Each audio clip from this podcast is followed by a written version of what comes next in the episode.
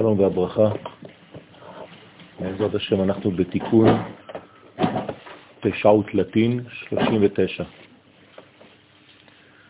בשם השם נעשה ונצליח, לשם ייחוד קושר ורכוש שכינתה. בראשית תמן אשר, דהיתם הרבה אשר הוצאתיך וגומר. אהיה אשר אהיה, אשר באושרי, כי אישרוני בנות, ודע אימה אילאה. תיקונה תשעות לטין. עיקר התיקון הזה כבר מבואר לאל בתיקון למד, כיוון שלפעמים יש דילוגים, אז בעצם ממשיך פה. על כל פנים אנחנו עוסקים תמיד במילה בראשית, וכאן תיבת בראשית מחולקת לאשר, כלומר יש כאן בניין של אישור. במילה בראשית, האותיות המרכזיות זה בעצם אישור, אשר, ונשאר אותיות בית. פתח רבי שמעון ואמר, מה שכתוב בראשית, תמן אשר.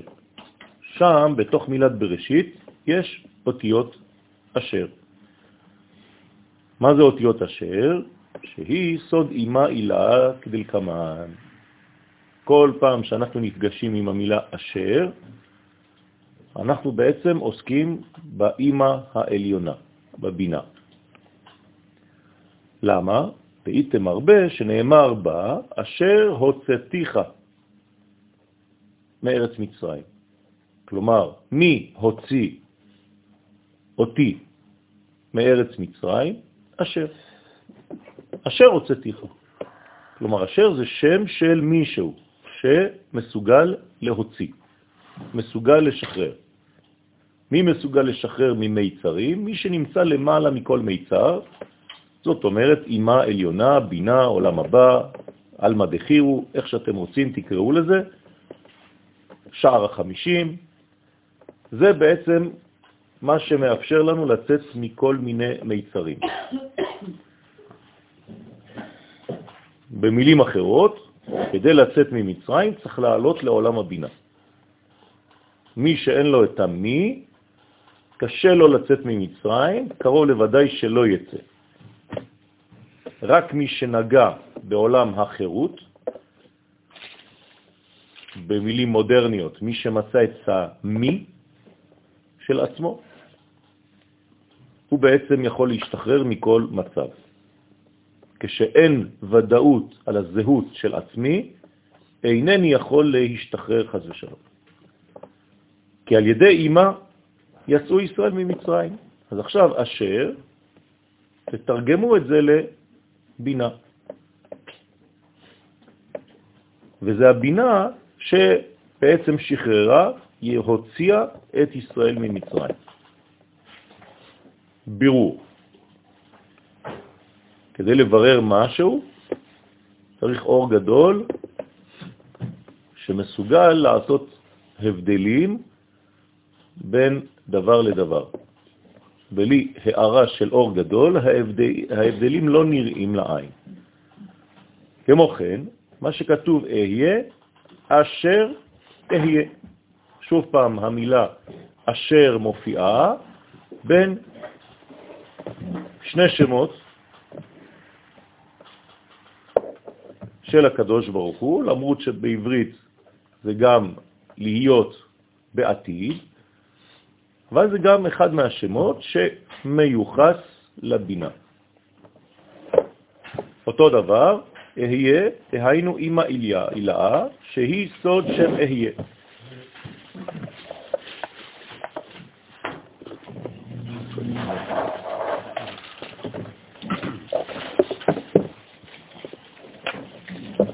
אז יש לנו כאן מפגש עם מושג הבינה, האימא העליונה, הראשונה בשם הוויה, שמרוב גמישותה היא גם כן נקראת בכמה וכמה שמות. אז הראשון שבהם, שנפגשנו עם השם הזה כאן בתיקון, תיקון 39, הוא שם אשר. שם השני, שם אהיה, שבו יצאו ישראל ממצרים. לכן השם שהקדוש ברוך הוא משתמש בו להוצאת, לשחרור ישראל ממצרים, הוא שם אהיה. לכן נרמז שם זה במילת אשר, שרומזת על זה. אז יש גם אשר ויש גם אהיה בתוך אותו שם. אהיה, אשר אהיה, אהיה שלחני אליכם. כלומר, משה רבנו, שהוא דוגמת זעיר אנפין, מכוח מי הוא בא. אמרתי לכם את המילה. מכוח מי הוא בא. מכוח המדרגה שנקראת מי. כמבואר בזוהר פרשת בשלה. כמו כן, שמו של אשר הוא כנגד אמא שאומרת, באושרי כי אישרוני בנות. כשאשר, השבט, הילד נולד, האמא אמרה את המשפט הזה, באושרי כי אישרוני בנות. בנות זה רחל ולאה, שהן מאשרות ומשבחות את האימא העליונה. ודע אימא אילאה, זוהי אימא עליונה שהיא הבינה הנקראת אשר. זאת אומרת ש... יש עוד הרבה שמות. כן, אנחנו נפגשים פה עם שניים בינתיים, שזה אשר ושם אהיה. יש עוד הרבה שמות, לא לדאוג לזה. ואמר, כי על פי זה יש לפרש מה שתקנו לברך ברכת אשר קידשנו במצוותיו וציוונו. כן? כשאנחנו מברכים אשר קידשנו במצוותיו וציוונו, אתם רואים שאנחנו משתמשים במילה אשר. אז מי מאשר, מי מקדש אותנו בעצם במצוות השם? אשר. הבינה העליונה מקדשת את ישראל. היא יכולה לקדש את ישראל כיוון שהיא עליונה. לכן, אשר קידשנו, זה לא זה שקידשנו, אלא אשר, המילה אשר, שרומזת לבינה, היא אשר קידשה אותנו במצוותיו של הקדוש ברוך הוא. על כן, פיקודה הוא פיקודה, על כל פיקודה הוא פיקודה, על כל מצווה הוא מצווה, אנחנו בעצם מקודשים, קידשו אותנו במצוות האלה, כיוון שהמצוות הן פעולותיו של המלך העליון, דרכן הוא זורם ומגיע לעולמנו. כשאנחנו מקיימים מצווה, אנחנו מזרימים אור של הבורא, דרך אותה מצווה. עכשיו אנחנו לומדים תורה, דרך מצוות לימוד ותלמוד תורה, שאנחנו מקיימים כאן בסייעתא דשמיא, אז יש מצווה כזאת, דרך המצווה הזאת הקדוש ברוך הוא זורם לעולם. פירושו של דבר שיש יותר ויותר אלוהות. כמובן שהיא ישנה תמיד, אבל כביכול יש מנגנון כזה שדורש שאנחנו נגלה. זה לא שאנחנו מביאים, אנחנו פשוט פותחים דלתות קיימות, רק צריך לפתוח אותן כדי לתת לאור להתגלות. האור נמצא כבר. על כל מצווה ומצווה שמקיימים, בעינון, שהם חשבון רמח כנגד מה שכתוב, פטר כל רחם בעינון רמח, שהם סוד רמח מצוות עשה.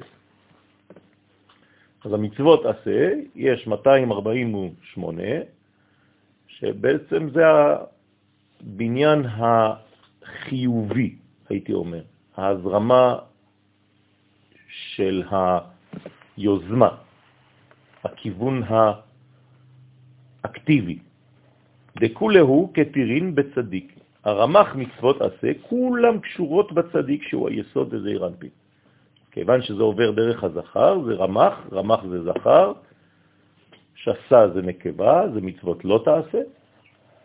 אז לא תעשה זה להימנע מלעשות משהו רע. עשה זה לעשות משהו טוב.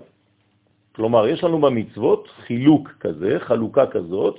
מצד אחד אנחנו ממשיכים את אור הבורא, מצד שני אנחנו חוסמים את הדרך לדברים רעים. בסדר? לכן, כל פעם שאנחנו עושים מצוות עשה, אז היא קשורה ליסוד של הזכר.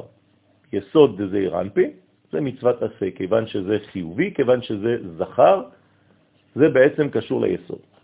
דאיהו כל, ואיך נקרא היסוד של הזכר? כף למד, כל, אתם זוכרים? שהוא נקרא כל בגלל שהוא חמש. כל זה חמישים, כף למד, עשרים ועוד שלושים, והוא בעצם היסוד שמעביר לקלה. מוסיפים לה את השם, את האות ה', היא המלכות. אז כשיש חיבור ביניהם, יש כלכלה.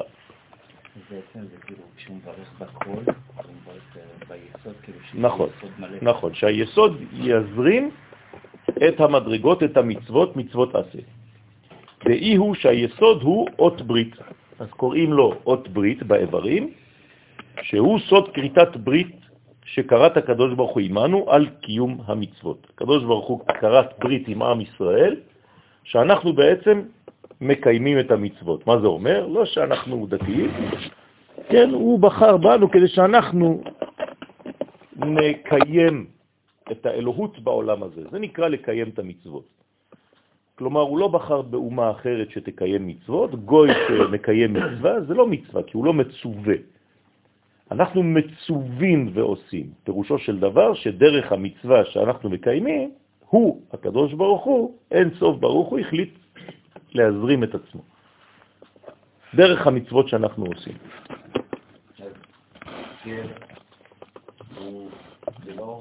גר זה יהודי. אם הוא גר, הוא כבר יהודי. נכון, הוא כבר התגייר. אבל דקה לפני שהוא התגייר, הוא עשה... לא דקה, שנייה. שנייה לפני שהוא התגייר, הוא, לא עשה, הוא עשה את המצווה, זה לא היה נחשב. נכון. התגייר, פתאום הוא מוליד. נכון. דיפתח רחם, שהוא פותח את הרחם. אז עם ישראל בעצם ממונה על פתיחת הרחם של המלכות. הכלולה מרמח איבריה. זאת אומרת שהזרמת האור האלוהי בעולם הזה, עם ישראל נבחר כדי לעשות את העבודה הזאת. אשר קידשנו אנחנו במצוותיו וציוונו אותנו, לא את האחרים. בעינון רמח פיקודין דעשה. כל זה בעצם פיקודין, מצוות של עשה. אתם מבינים עכשיו למה קוראים לזה פיקודין. כי לפקוד בעברית פירושו של דבר לקיים יחסים אינטימיים.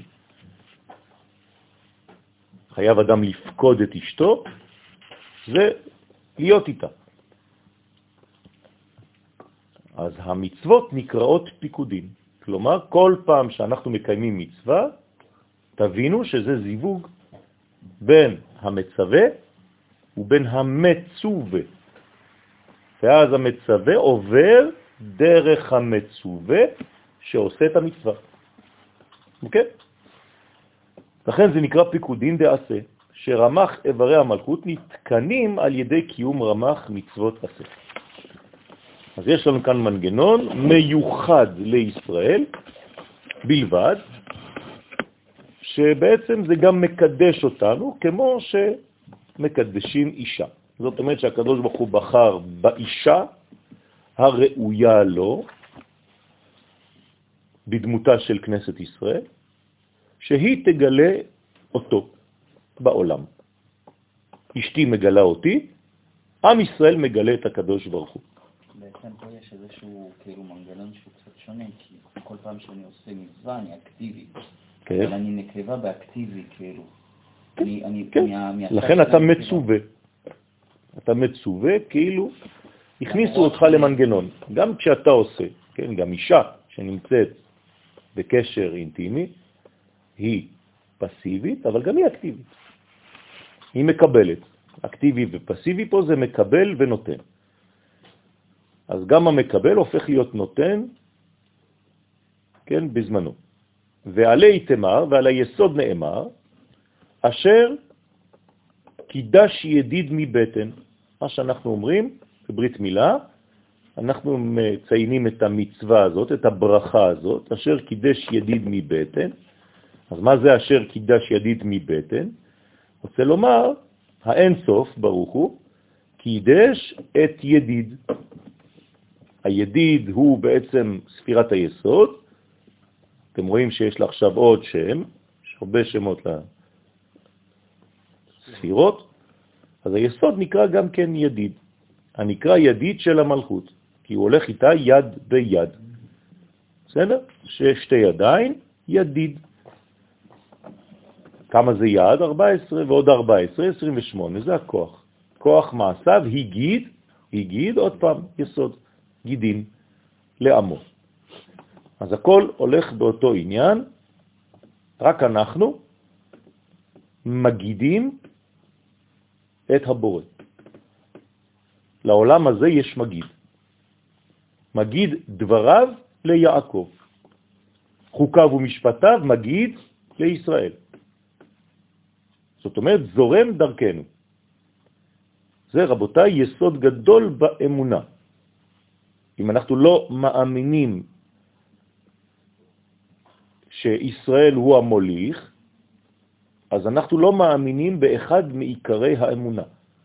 העיקר הראשון הוא שיש מצוי, שהקדוש ברוך הוא בעצם, הוא ברא את העולם, הוא ואין בלתו. דבר השני, שברא את עם ישראל ובחר בהם, כדי להוליך את האור הזה.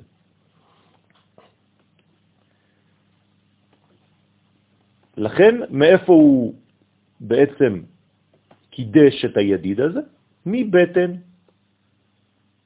מי זה מבטן? בטן של מי? של האימא. זאת אומרת שעם ישראל נבחר לפני שהוא נולד.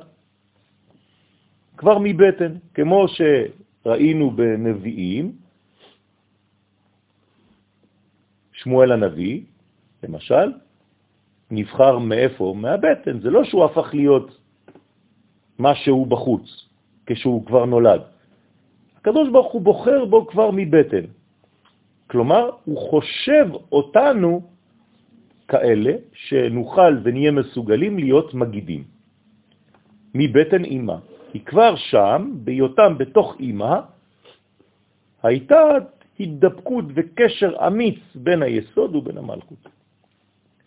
אז כאן מדברים בספירות, אתם צריכים להבין, בין עם ישראל שמסוגל לגלות את מלכותו יתברך בעולם. זה מה שזה אומר. לכן כשאנחנו אומרים אשר בחר בנו מכל העמים, איפה הייתה הבחירה הזאת? במחשבה האלוהית, לפני בכלל שהופענו בעולם הזה. זה לא שהופענו ואחרי זה הייתה הצבעה בין האומות. זה אפילו טרום הזרע. נכון. אז זה נקרא מבטן. אז מה הבטן של עם ישראל? הבטן של עם ישראל? ענה לך, מצרים. לא, אבל לפני זה. על המחשבה תחילה. המחשבה, כלומר, הבטן של האינסוף. כן, לכל מדרגה יש בטן משלה. ומאותה בטן, כן, זה נקרא בעצם ה... הביטוי הפנימי לפני שהוא בכלל מופיע, זה מחשבה, מחשבה עליונה. למשל, הראש שלך, המחשבה שלך היא גם בטן. בטן של המחשבה שעדיין לא יצאה, ועכשיו יוצאת. אז אנחנו תמיד יוצאים מבטן ונכנסים לבטן. כי רק שם יש חיים. כלומר, רק שם נרקם העובר. אז יכול להיות שהעובר זה דיבור. כן. אז אותו דבר. כן, הבטן עשויה בפנים, כשאתה מחלק את האיברים, קוראים לזה רחם. ויש שחלות ויש כל מיני דברים. הוא מפרש, ודא אימה, וזו היא אימה, דאיתמר בה, שנאמר בה מבטן, מי יצא הקרח. מבטן אימה, הנקראת מי, אתם רואים? הדגש, 50 שערי בינה, עולם הבא, 50 פעמים נזכרה יציאת מצרים בכל התורה כולה, כי אי אפשר לצאת ממצרים בלי המספר הזה. המספר הזה הוא למעלה מן המספרים, שהרי הטבע זה 7 כפול 7, 49, אז רק מי יכול להוציא אותנו ממצרים. לכן, זה נקרא בטן אימה. במילים אחרות, אנחנו גאולים לפני שנגאלנו ממצרים. אם לא היינו גאולים במקור, לא היינו נגאלים בתוצאה. אז עם ישראל, לפני שהוא בכלל הכיר מה זה מצרים, הוא נקרא גאולי השם. הטבע שלנו, גאולה.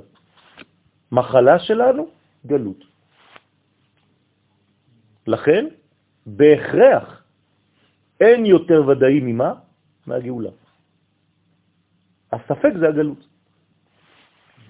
היום אנחנו חיים הפוך, נכון? אנחנו חושבים שהמצב הנורמלי זה גלות, ובעזרת השם יום אחד נגאל. לא, הפוך בדיוק. הטבע שלנו זה להיות נגאלים, כי ככה נבראנו. כלומר, יהודי, או עם ישראל בגדול, או אפילו יהודי פרטי, לא מסוגל להישאר סגור עד כדי כך שעבד עברי, הוא לא יכול להיות עבד לעולם. לעולם, מה זה אומר? עד מי? חמישים.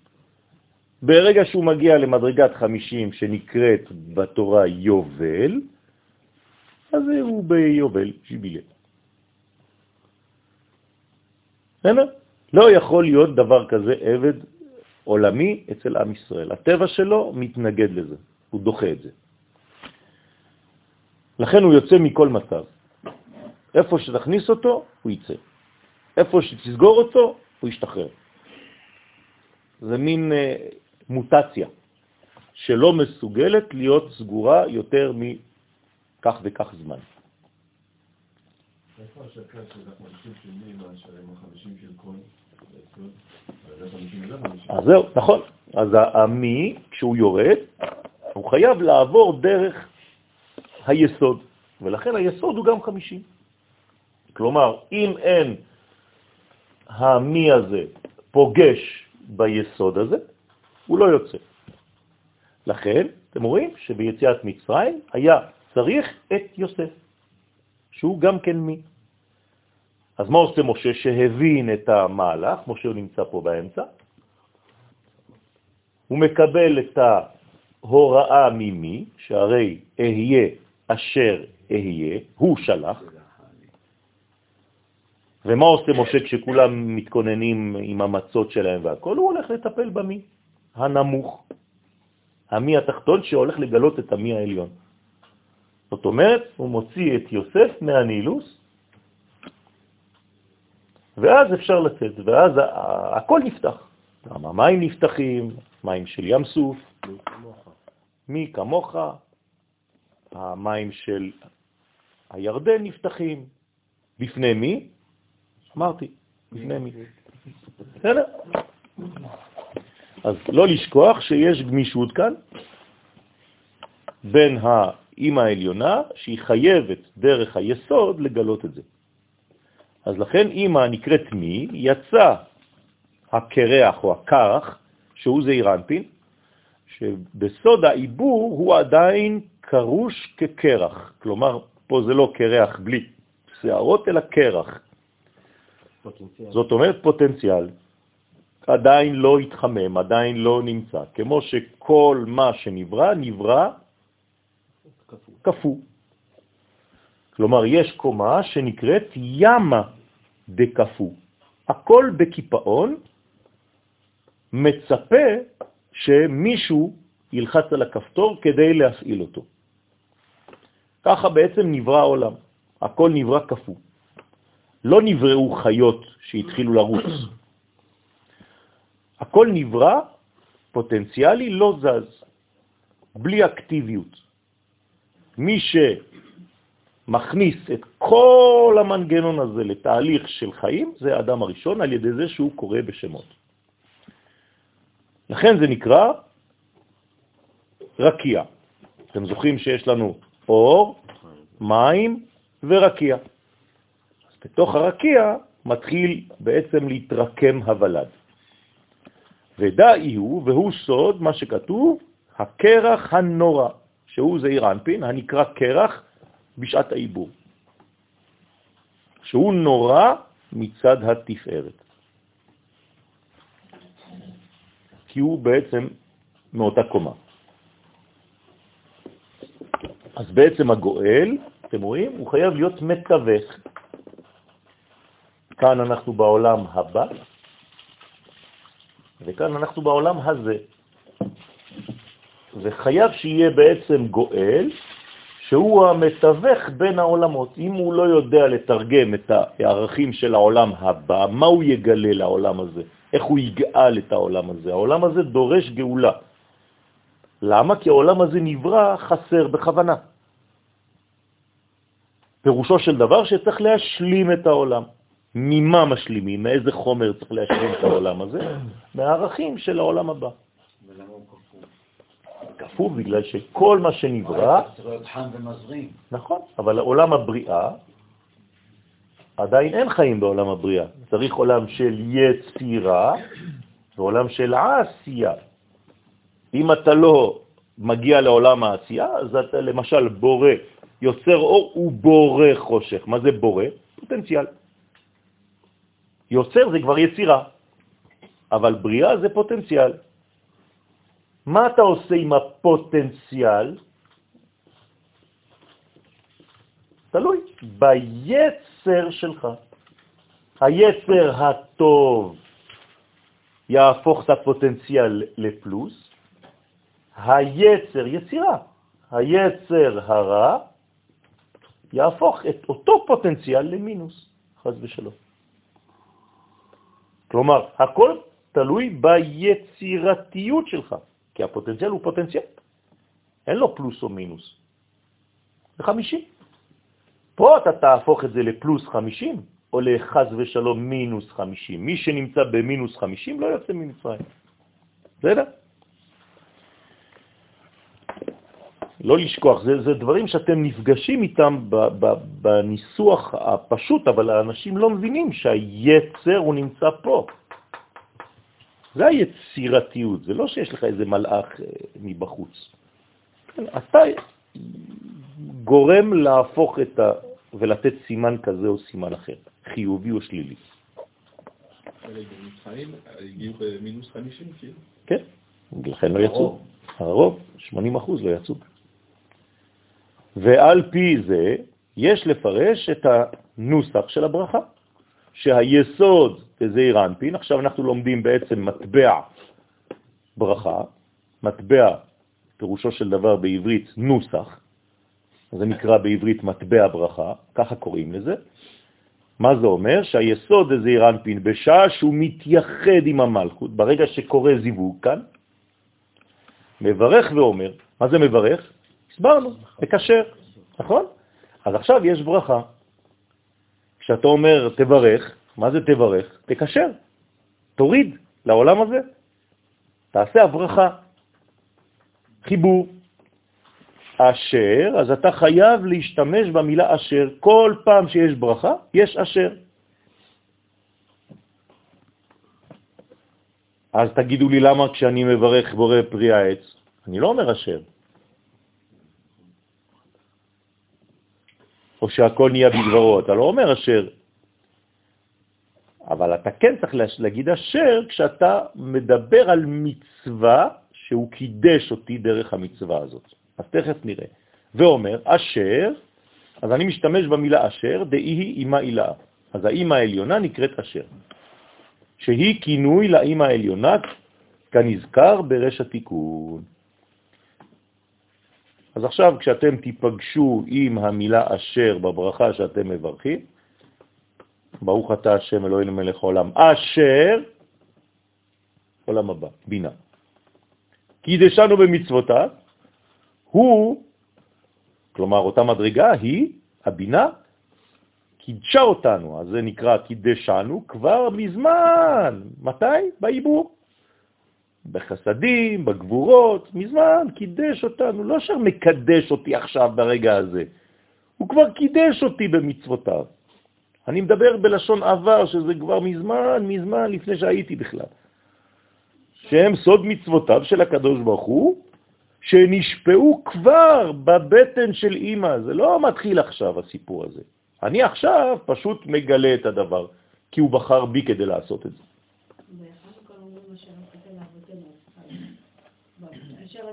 לא, לא, לא, לא. מתי אשר עשית לאבותינו? אין משפט כזה. אשר עשית לאבותינו? שעשית.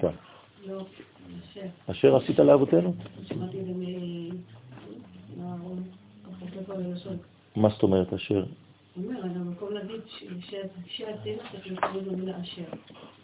לא, זה רק כדי לתרגם לך מה זה אומר ש. כי בעברית תנכית אין ש. אז זה נכון שזה אשר, אבל זה אותו דבר. כן. כבר בבטן אימא, שהם עתה בצדיק, שהוא היסוד. כלומר, אתה לקחת את הפוטנציאל הגבוה הזה, שכבר היה מזמן. מה זה מזמן? מעבר לזמן. לא היה זמן, כי בבטן אין זמן. נכון? אנחנו לא סופרים את הזמן שהתינוק נמצא בתוך הבטן כעובר. למה אנחנו לא סופרים את הזמן הזה? כי הוא במי, ובמי אין זמן. אז לא אומרים לתינוק שיצא היום יום אחד, אומרים לו תשעה ימים ויום אחד, תשעה חודשים ויום אחד. לא. זה היום הראשון שלו בעולם הזה, כי רק כאן יש זמן, בעולם הבא אין זמן, והבטן של אימא זה עולם הבא, לכן אין זמן. אבל מתי מתחיל כן הזמן? ברגע שאתה הולך להתחבר, שהיסוד, שהוא סוד הברכה, עכשיו אתה מחבר את זה, אשר קידש ידיד מבטן, שפירושו שהאין סוף ברוך הוא, קידש את היסוד כבר בבטן אימא בחסדים ובגבורות, ככה הוא בנה אותו, שכלל אותו שיהיה מסוגל לעשות את זה, וציוונו, עליי הוא וציווה אותנו, כן? להמשיך, ומי זה אנחנו? כל עם ישראל. אנחנו הפרטים של היסוד, להמשיך את החסדים ואת הגבורות למלכות בסוד הייחוד. אז כאן אנחנו נכנסים לרזולוציה קצת יותר עמוקה. כל פעם שאנחנו מקיימים מצווה, אנחנו בעצם מזרימים לעולם חסדים וגבורות. מקודם קראתי לזה אלוהות, זה לא משנה, זה אותו דבר, רק שזה בעניין של ספירות, זה נקרא חסדים וגבורות. כלומר, אנחנו מזינים את העולם הזה באיזון, בתפארת. חסדים מצד אחד וגבורות מצד שני. כלומר, השפעה עם גבולות. דבר מדויק. לא סתם חסדים זרוקים, אלא חסדים שיש להם גם כן מינון. בגין דאי הוא מצווה ועושה, לפי שהיסוד, הנה, הוא מצווה ועושה. הוא לא רק עושה. ואנחנו יש לנו כלל גדול, מי שמצווה ועושה, ממי שאינו מצווה ועושה. אז מה? אז הוא עשה.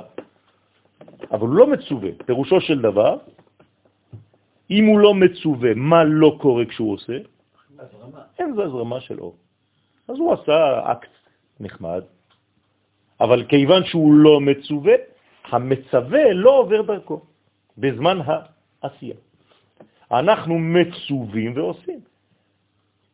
למשל, גבר נמשך באופן טבעי לאישה, נכון? אם הוא בריא, כן, צריך להימשך לאישה. מה עשה הקדוש ברוך הוא כדי שזה לא יישאר סתם אקט חיצוני? הפך את זה למצווה. הבנתם? ברגע שהוא הפך את זה למצווה, הוא מצווה עליי עכשיו לקחת אישה, מה קורה כשאני לוקח אישה? זה לא רק שאני ממלא את התאוות שלי סתם, אלא הוא הפך את זה להזרמה של אור.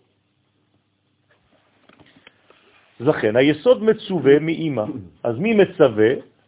העולם הבא מצווה את העולם הזה. אז כאן, לצורך העניין, המי, הזהות הפנימית ביותר, שנקראת אימא עליונה, כן, מצווה את היסוד לתת את החסדים ואת הגבורות למלכות. בסדר? בכוח קיום המצווה של בני ישראל. דרך האשר. האשר הזה זה, זה, זה, זה מגלה שאימא היא מצווה. זאת אומרת שה... אשר קידשנו. אשר זה הדרך לעבור לא, מי לא, לכל... לא. אשר זה המצווה עצמו, זה, זה, זה מי, זה פה. הוא נקרא אשר. אז אשר ומי זה אותו דבר. נכון. מה שאתה אומר זה מצוותיו. זה הדרך. זה ה... אשר קידשנו איך? במצוותיו, באמצעות המצוות. המצוות זה כבר המעשה בפני עצמו. לא, עוד לא. זה הדרך. לכן, וציוונו. עכשיו זה כבר מתחיל להתחבר, זה כבר פה. אתה רואה שזה במצוותיו וציוונו, למה פעמיים? בסדר? לכן, שהוא זעיר אנפין, שהוא מתקדש על ידי אבא. אז זה המדרגה. ועוד יש לפני, בואו נתחיל, ועוד יש לפרש, מה שמברכים אשר קידשנו, אז עכשיו אשר קידשנו, דא עמודה דאמצעיתה. כלומר, אנחנו חייבים לעבור דרך העמוד האמצעי, שהוא זעיר אנפין, שהוא מתקדש על ידי אבא. כלומר, מי אפשר בעצם, כאן אצלנו משה, אבל זה בני ישראל, זה ישראל, זה עם ישראל, החוכמה. אז פה אנחנו במי, אבל יש לפניה חוכמה. מי זה כבר בינה. אז מי גרם לזה? אז זה בבטן, אמרנו שפה זה הבטן, אבל מי הזריע את זה בבטן שלה? אבא, חוכמה. אבא. היא כבר אימא.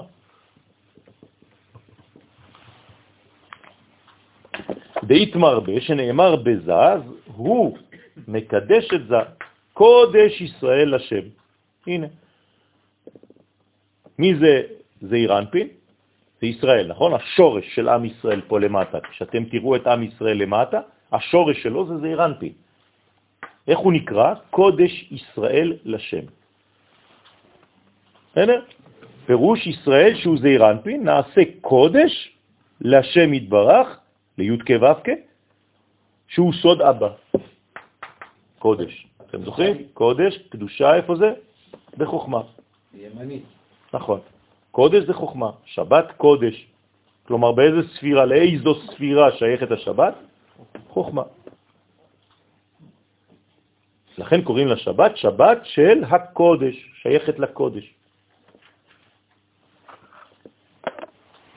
כי הוא מתקדש על ידו בכוח החסדים והגבורות שמקבל ממנו, שהוא סוד המצוות.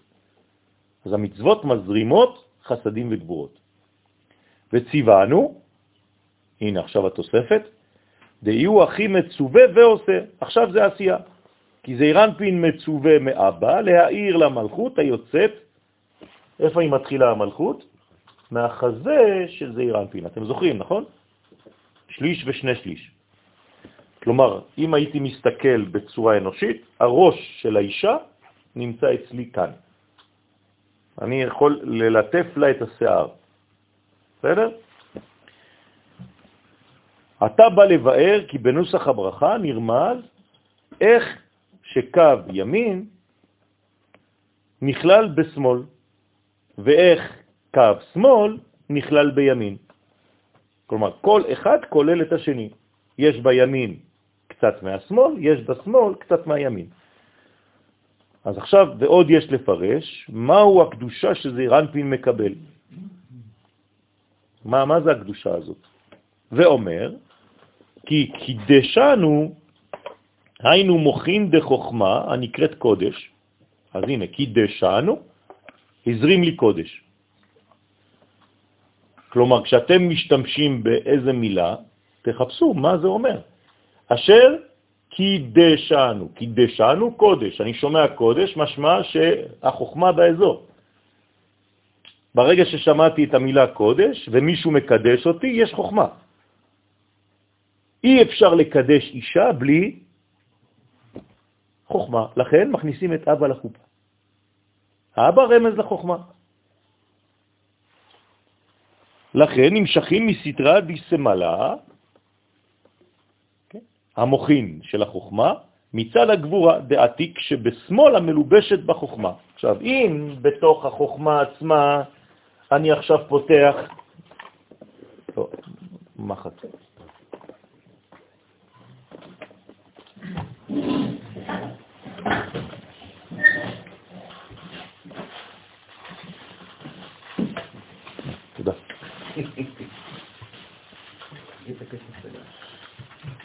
אז פה אנחנו עכשיו בחוכמה, אז החוכמה זה השם הכולל, אבל בחוכמה עצמה יש ימין ושמאל. בסדר? אז לדעתכם, איפה החלק המגלה של החוכמה? השמאל, חייב, זה כמו המלכות שלה, נכון? אמרתי כל פעם, בסייעתא דשמיא, שיש גילוי, זה תמיד השמאל, זה האישה.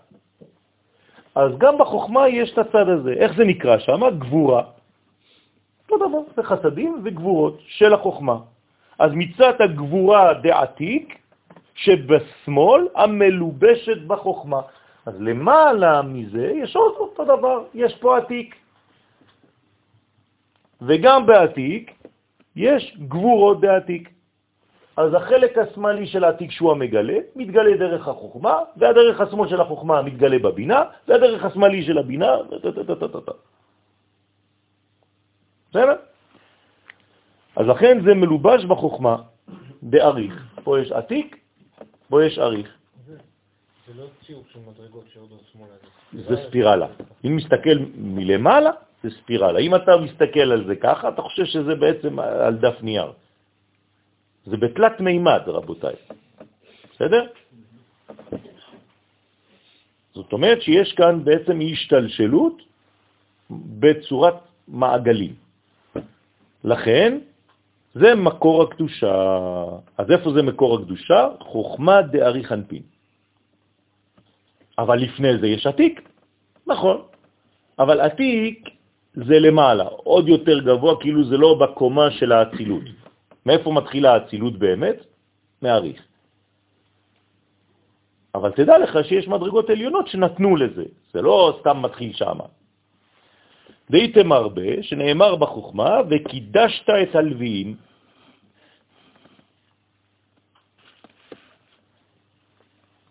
למה? לפי שהם מושרשים בגבורה שמצד הבינה. אז שבט לוי קיבל את הקידוש שלו, את הקדושה שלו, מצד שמאל. כלומר, התוכן הפנימי של הלוי זה גבורות. הוא תמיד יהיה בגבורות. לכן יש הרבה הרבה הרבה שוטרים שנקראים לוי. הם כל הזמן בצד הגבורות. הם יכולים להיות שופטים. יש הרבה הרבה הרבה עניינים של לוויה, כלומר בתוך מערכת הדין. לכן התקדשו על ידי שימשיך להם הערה מן החוכמה הנקרא קודש, ששם מתלבש גבורה דעתיק. הרי שהמוחין בחוכמה, שהם בקו ימין, נכללים בקו שמאל. כי הרי הם מקבלים כבר מקו שמאל ומשפיעים גם מצד השמאל. אז תמיד יש שמאל בכל מדרגה. וזעיר האנפין מתקדש בקדושה זו, ואמר, ולת קדושה פחות מעשרה. עכשיו, הקדושה, כדי שהיא תתגלה, יש מספר סודי, והמספר הוא עשר. לכן אני לא יכול להגיד קדושה, קדוש, קדוש, קדוש, בלי עשרה אנשים, אני לא יכול להגיד קדושה לבד. עכשיו, מבחינה הלכתית אתה תגיד, טוב, צריך מניין כדי להגיד קדוש, קדוש, קדוש, אבל מה אנחנו לומדים מזה? שהקדושה לא יכולה להתגלות דה פקטו באמת אם אין עשרה אנשים, שזה נקרא עדה. אין עדה פחות מעשרה. לכן אין קדושה פחות מעשרה. יש סוד, זה סוד, זה שלמות. כל הספירה, שבכל ספירה יש את החלק קדושה שלה, ואז... נכון, זו מדרגה של שלמות שמגלה, יש כמה מספרים סודיים, כן, אחד מהם זה עשרה. לכן אין קדושת המוחין דגדלות נכנסים בזעיר אנפין, אלא ביות זעיר אנפין בין עשר ספירות שלמות. אז גם זה צריך להיות בין עשר. בהתחלה הוא נולד בין שש, כי יש לו רק שש ספירות. כשהוא משלים את עצמו לעשר ספירות, אז הוא כבר בין עשר, ולכן הוא יכול עכשיו לגלות את הקדושה העליונה. לכן נאמר נוסח הברכה, כי דשנו, בלשון רבים. מי זה נו? מי מדבר? עשר ספירות. כנגד העשר ספירות שזה אירנפין. אז כל אחת אומר כי דשנו, אנחנו כולנו ביחד. ואילן עשרה מאמרות. כנגד זה יש עשרה מאמרות באיתמר בהון, שנאמר בהם, ויומר אלוהים יהי אור וכו'. כל עשרה מאמרות הנאמרים במעשה בראשית, כמה מאמרות יש כאלה? עשרה. כן, גם בראשית זה מאמר אחד, בלי להיכנס עכשיו לכל הדיוק של הגמרא, אבל יש לנו עשרה מאמרות בהם נברא העולם. אז אותן, כן, בחינות מתגלות כאן. צריך להגיד קידושם. מה? אם זה הספירות מדובר על. לא, הן מדברות. הספירות מדברות, אז זה קידשנו. בסדר?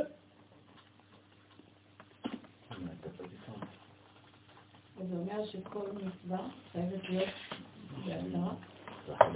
קודם כל חייב שיהיה עשר מילים. נכון? לפני הדבר שאתה עושה, ברוך אתה השם, אלוקנו מלך העולם, אשר קידשנו במצוותיו וציוונו, אם אין עשר, אין כלום, לא עשית כלום. ואלו עשר, מה? שנו זה כמו אשמנו? לא הבנתי. הקידשנו ברבים. כן? ואשמנו ברבים. לא, לא, קידשנו זה מישהו שפועל עלינו, אשמנו זה אני. פה זה מישהו קידש אותי. לא אותו דבר. חז ושלום זה כאילו אתה אומר עכשיו אשר החטיאנו. לא, זה לא אותו דבר. אשמנו, אנחנו אשמנו, בגדנו, גזלנו, אבל פה זה הוא אשר קידשנו. זה, זה לא ממני, מישהו קידש אותי, אני לא יכול לקדש את עצמי. ואלו עשרה מאמרות הם סוד המוחים דגדלות הנקראים אור. הוא ממשיך ואומר, כי מה שאנו אומרים וציוונו על נטילת ידיים, על לא יודע מה, מה שאתה רוצה, דהיינו מסתרה דימינה. כלומר, וציוונו על. אם אתה אומר שאני על, אני בא על. אז אני בעל, אז אני זכר. לכן קוראים לבעל בעל. ויהיו מסתרה דימינה ומצד הימין של המציאות, מצד קו החסד שבימין, שמשם שורש הברכה. כלומר, מה צריך, אמרתי לכם את זה כמה פעמים, לעשות בעל בביתו? להביא חסדית. כלומר, להביא ימין לבית, כי האישה היא כבר שמאל. אז אם תשאיר את האישה, כל הבית יהפוך להיות שמאל. אתה צריך להיות אקסטרה לארג', ולא שמאל. דאיתמר ב, שנאמר בעניין הברכות, הוא קם על מילת על, כמה זה בגמטריה? מאה. עין ולמד. עין שבעים, למד שלושים, מאה. אשר קידשנו וציוונו על ציוונו מאה. דרשו חז"ל במדבר רבה, שדוד המלך תיקן לברך מאה ברכות בכל יום. כן? למה הוא תיקן את זה? בגלל שכל יום היו מתים בירושלים מאה אנשים. דוד המלך חיפש חיפש, קיבל ברוח הקודש שהוא צריך כנגד המגפה הזאת להתקין מאה ברכות, שכל אחד מאיתנו יברך מאה ברכות ביום. אז אנחנו מתחילים בברכות השחר, ויש אחרי זה מלא מלא ברכות, ואנחנו משלימים. אז זה לא פשוט, צריך להשלים מאה ברכות ביום. וזה בעצם כדי לעצור את המגפה. דתמן כל ברכן לימינה, כי באבא, שהוא בראש קו ימין, שורש כל הברכות.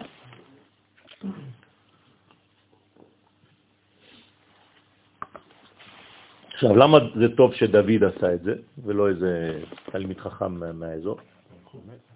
כי הוא הנקבה, כי הוא המלכות. כלומר, דווקא הנקבה שהוא מצד הדין, דינה דמלכות הדינה, הוא זה שתיקן את הדבר הזה, אז הוא תיקן בעצם את העולם. זה לא סתם שהוא תיקן להגיד מאה ברכות, איזה מצא פטנט, שלא ימותו. בסדר? אנטיביוטיקה. הוא פשוט הביא ברכה לעולם על ידי התיקון הזה. שזה מה שמחזיק מאז את העולם. כלומר, מה היה חסר בעצם? ימין. מה זה ימין? זה הנשמה, זה הפנימיות, נכון? כלומר, מה היה לפני זה? למה היו מתים? כי היה רק גוף. לכן איך זה נקרא? מגופה, מגפה. בסדר? המגפות זה כשאין נשמה. אז חז ושלום, כדי להפסיק מגפה, צריך להכניס, ליצוק תוכן.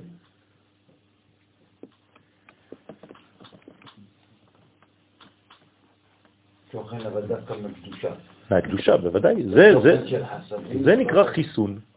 זה החיסון. חיסון זה להכניס קדושה בעצם. וממנו נמשכות הברכות לכל הפרצופים. דהינון מאה ברכאן כחושבן על, שהם מאה ברכות כמספר על. ואמר רמז הדבר ששורש הברכות, או אשר שורש הברכות, הוא באבא. תמיד הברכות זה באבא. דעת י' בקודש הסתליק למאה, כי אות י' של שם השם, אם אני כותב י' כ' ו' כ', הי' הראשונה, זה קודש, נכון? זה החוכמה. י' זה חוכמה, ה' זה בינה, ו' תפארת, האחרונה מלכות. אז הי' הראשונה של שם הוויה יסוד אבא, לכן, איך אני יכול להחליף אותה? באותה שורה מה יש? מאה. נכון? עשרות ומאות, כלומר, ליד היוד יש לי קוף. נכון? אתם איתי או לא? כן, כאילו, אתה אומר שהיוד החוכמה זה מאות. זה עשר, או זה מאה, זה אותו דבר, או אלף, זה אותה קומה, בסדר? ויש גם צירוף שנקרא איק, כן? שעולה למאה. זה הצירוף הזה. כנגד היוד ספירות של אבא, שכל אחת כלולה מעשר. לכן העשרות והמאות זה באותה קומה, היחידות. ונמצא שהם מאה בחינות, לרמוז שמשם נמשכות מאה ברכות. דאי קורבנה דקולה, לפי שסוד הברכה, מה זה? מקרבת, מייחדת את כל הפרצופים. לכן מה אני עושה בעצם כדי שהמנגנון הזה, אני, אתם מבינים שזה נקרא מטבע ברכה, כי אני, אני בונה מנגנון. כל פעם שאני עושה דבר כזה, אני בונה משהו, אני בונה מנגנון. מה אני גורם? למה? שכל הפרצופים יהיו אחד. ופה אתם מבינים כמה זה חשוב לא להישאר פרטיים. כי אם הספירות היו פרטיות ומנוגדות אחת לשנייה, אנא אמלוך, עולם הפירוד, נקודים, אין אפשרות כזאת. אז גם פה, מה שאנחנו מדברים על עם ישראל בגדול, אתם רואים שזה מתגלה גם כאן, כל הפרצופים, ולכן הם צריכים, אשר קידשנו וציוונו על מאה. לרמוז שאנו מצווים להמשיך שפע מהבא על ידי המאה ברכות שמברכים כל יום, שזה בעצם האוסף, הבניין, זה לא האוסף אפילו, זה השורש. בסדר? כי אם זה היה האוסף, זה כאילו שהחלקים עשו את השלם. לא. השלם מתפרץ. לא אותו דבר. שום אלמנט פה לא יכול לגרום לכלל. הכלל קודם להכל. זה הכוס הזאת. היא חלק מהשיעור עכשיו. בסדר? אבל זה לא שאם אני מוסיף עוד קוז ועוד עת ועוד עת יהיה שיעור. לא. השיעור קיים והוא מתגלה דרך כל מה שיש. השיעור הוא זה שהביא אותך מרעננה עכשיו, ואותך ממודיעין, ואותך מאלי. כלומר, השיעור קיים לפני, לא אתם עשיתם את הדבר הזה. הרעיון קודם והוא מתגלה דרך הפרטים. אוקיי? מה הייתה השאלה? אני אומר, אם אני מברך ככה, כאילו צ'יק צ'ק מלא אז אני לא שם, אז הברכה זה לא ברכה. לא, זה ברכה, אבל כמובן שיש מדרגות, כן, מדרגות. כן, אבל גם כשאתה... אוקיי, אבל גם אם תברך עם ברכה, הרי אתה יודע שיש מי שיכוון יותר עמוק ממך, כי אתה, זה מה שלמדת עכשיו, אבל יש מי שלמד כבר יותר. אז מה תגיד גם כן, ביחס למי שעשה יותר לא עשיתי כלום? אז לא אומרים ככה. עשית, ויש מדרגות בעשייה. יש כוונות. אז כל יום אתה למד קצת יותר. בסדר, אבל אל תזלזל במה שהיית אתמול. המנגנון קיים, אבל הצורה של המנגנון בפני עצמו, אנחנו מייצרים אותו. לא, גם המנגנון קיים. כן, אבל נגיד עכשיו, אני, מדבר, נגיד, ניקח את כל, העניין של הברכות. הצורה של הברכות השתנה פר תקופות. זאת אומרת שכל... לא, לא. אנשי הכנסת הגדולה, ברגע שהם קבעו, זהו. ולפני זה מה היה קודם?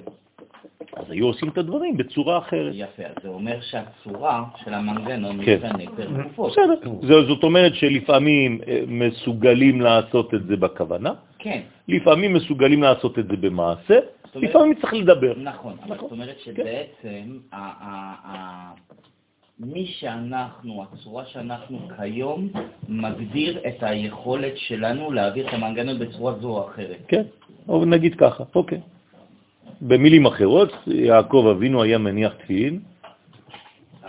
על ידי כבשים. בסדר, זאת אומרת שגם בעוד תקופה אחרת על ידי אנחנו כבשים. נעשה את זה בצורה נכון, נכון, נכון, ועל עתידות, זה שאנחנו מטמיעים את האות. נכון, עתידות מצוות להתבטל.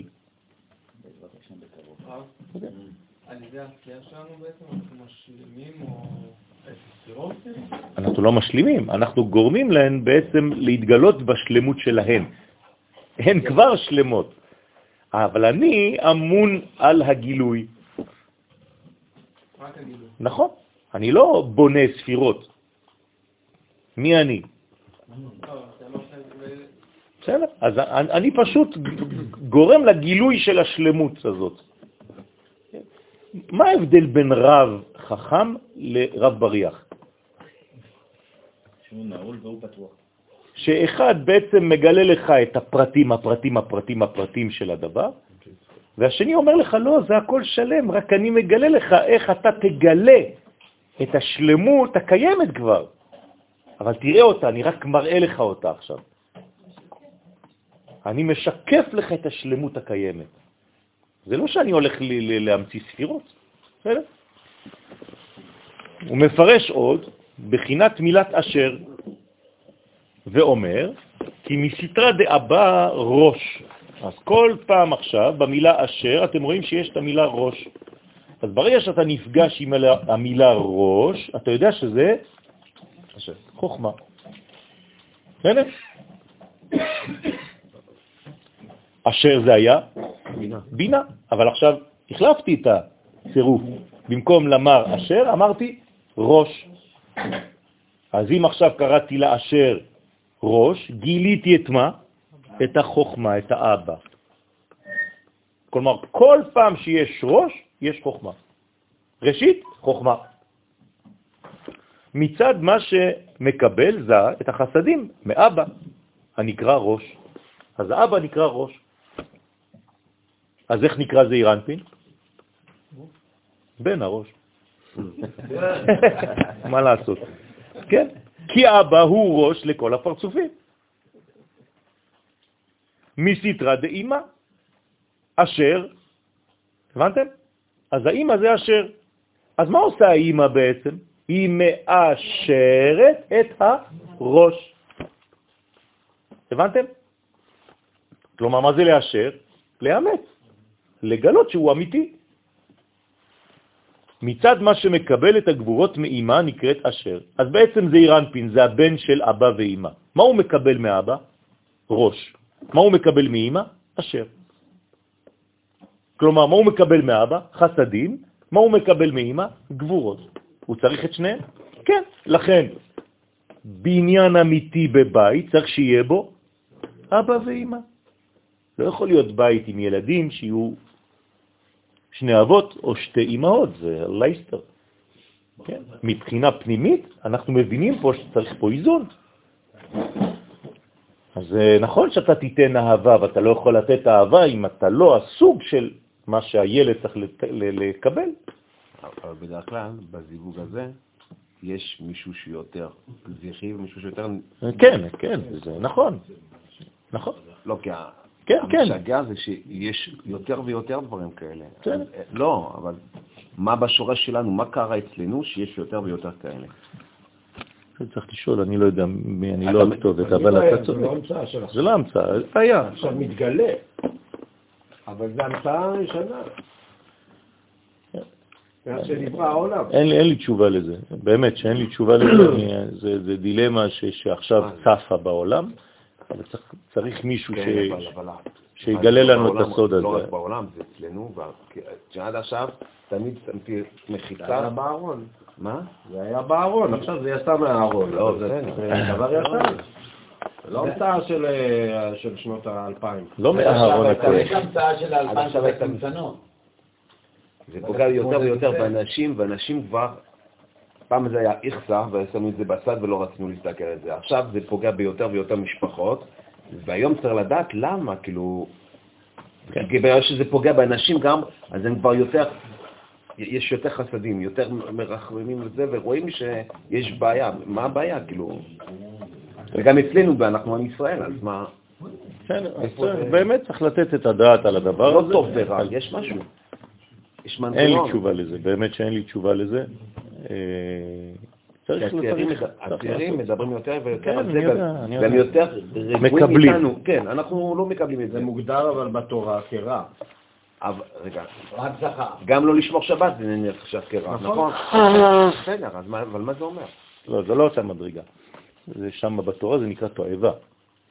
זה משהו אחר. בסדר? נכון. אשר שנא השם אלוהיך.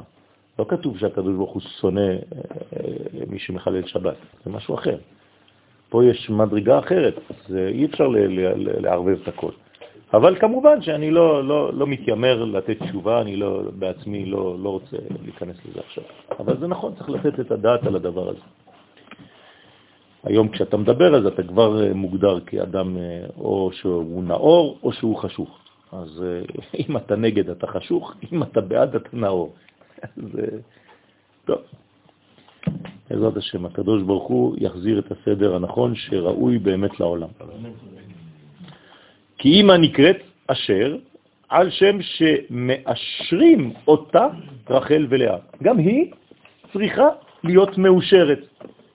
על ידי מי? רחל ולאה. כלומר, האימא היא בעצם מנגנון, אבל אמא זה לא. מה? לא, אימא זה לא לאה. אימא מתגלה דרך לאה ורחל. זהירות, לאה היא נמצאת באחורי אימא. בסדר, אבל היא לא אימא. אנחנו קוראים לה בגדול אימא עליונה, אבל זה לא היא. האימא זה מושג שמתגלה דרך שתי דמויות בתורה, רחל ולאה. בסדר? האשר הזה זה רחל ולאה. מה שלא מאורגן בתורה, כן. כן. הזה, אז הכל אפשר. מבלבל. נכון, מי שמחפש תמיד לא נכון, הוא רוצה את נכון.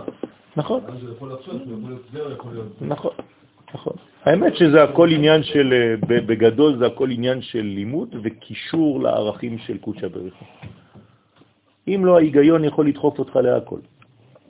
אם זה הגיוני, תכלס, זה, זה, זה למטה, זה יכול להיות למה לא. הכל פוסט, הכל יש, היום הכל פוסט, נכון? מה זה פוסט?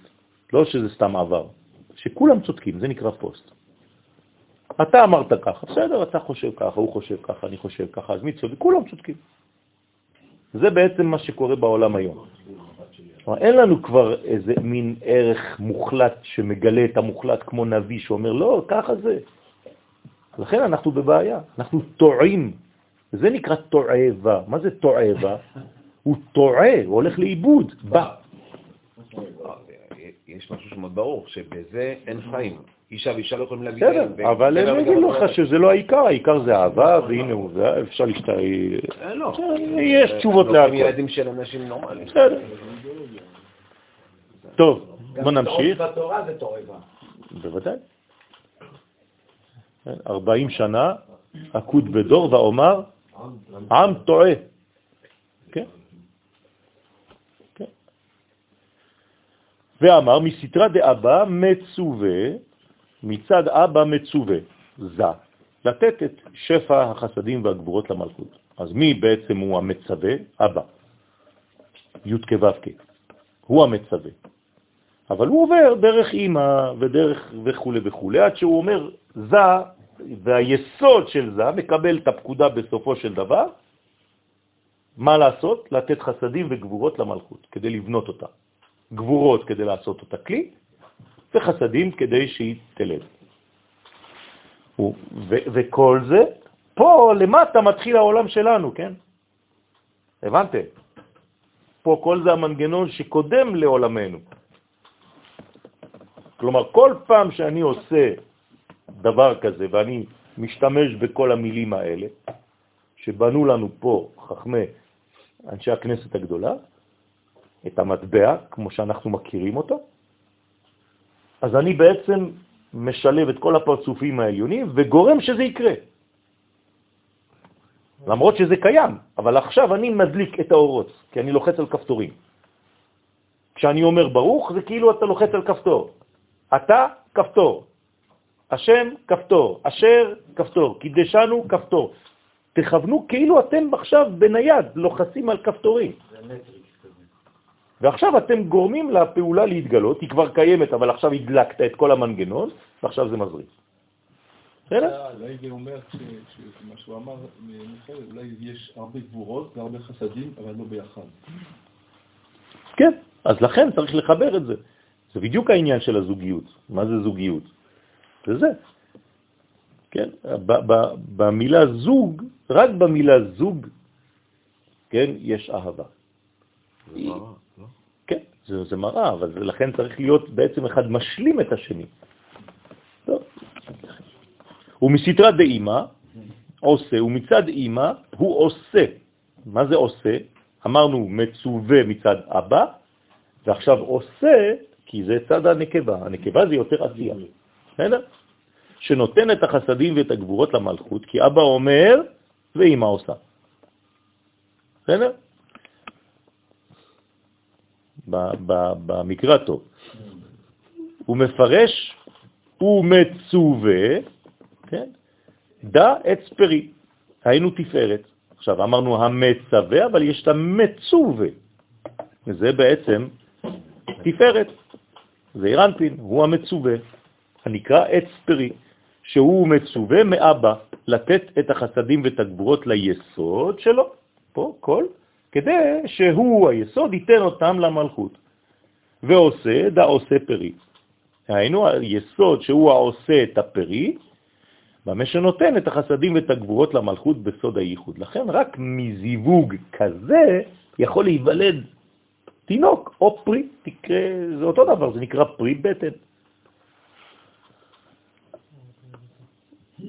נכון? פרי בטן. למה אתם צוחקים? מה קרה? מה אמרנו? אה, כן. ברכה.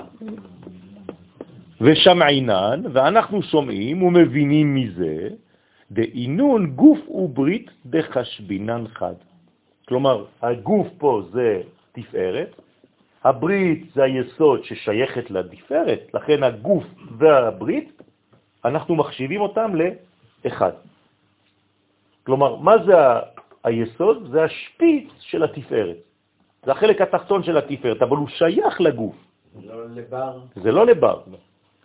בסדר? זה לא לבר מגופה. כי אלו הם הגוף והברית נחשבים לאחד. זה חשוב מאוד להבין את זה. גוף וברית חשבינן חד. זה הקוד. לפי שעל ידי שניהם נשלמת פעולת ההולדה, הולדת הנשמות במלכות. אז כמובן שאין רק הולדה של תינוק גשמי, יש גם הולדה של נשמות. למשל, כשאתה יודע באופן ברור שהאישה כבר לא יכולה להביא ילדים. יש תקופה כזאת, נכון? אז מה, אז אתה לא מזדווג יותר? אין חיבורים יותר. אז יש חיבורים, אז מה זה מוליד? נשמות. כלומר, מדרגות עליונות, לאו דווקא תינוק. גשמי, אמן, אלא תינוק רוחני. עכשיו נולד אחד.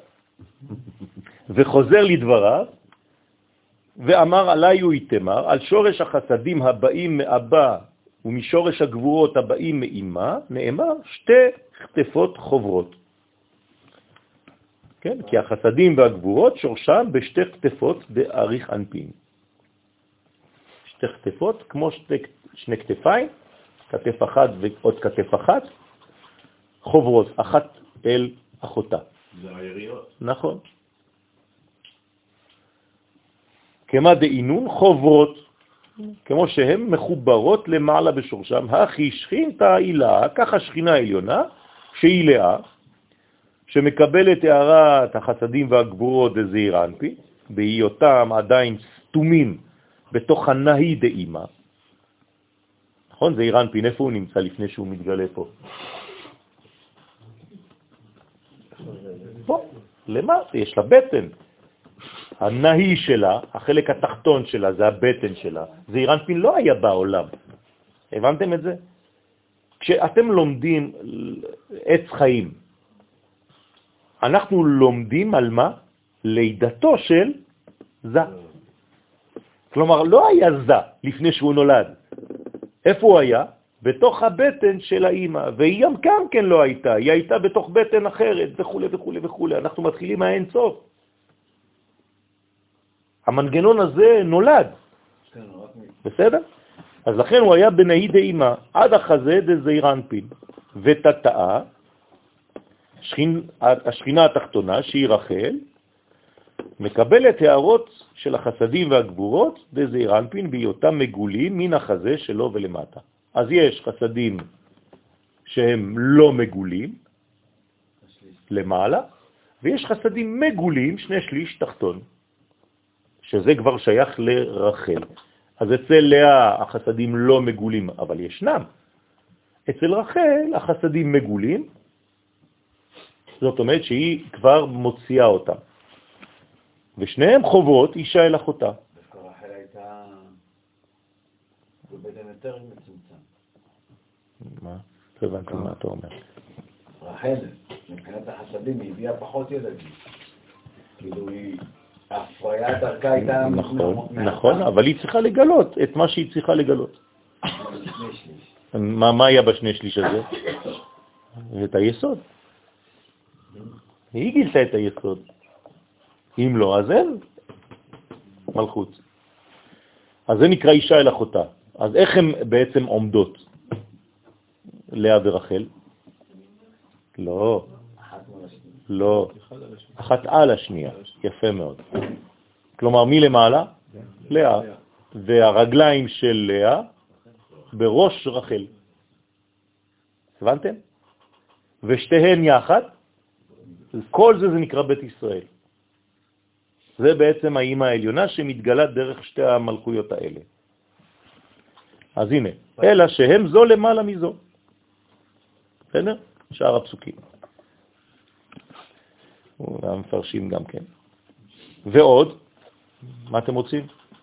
ועוד יש לדייג את נוסח הברכה שאומרים אשר קידשנו במצוותיו וציוונו. אתם רואים שיש שני דברים. אם אתם הייתם מנסחים את זה, הייתם אומרים אשר קידשנו במצוותיו לאכול אה, גלידה. אבל פה וציוונו יש כאילו תוספת. אז אתה לא יכול להגיד שהמצוותיו זה ציוויים, כי ציוונו זה ציווי. אז מה זה מצוותיו? זה צוות. הבנתם? זה לא איזה מין אורדר, כן? אני מצווה עליך.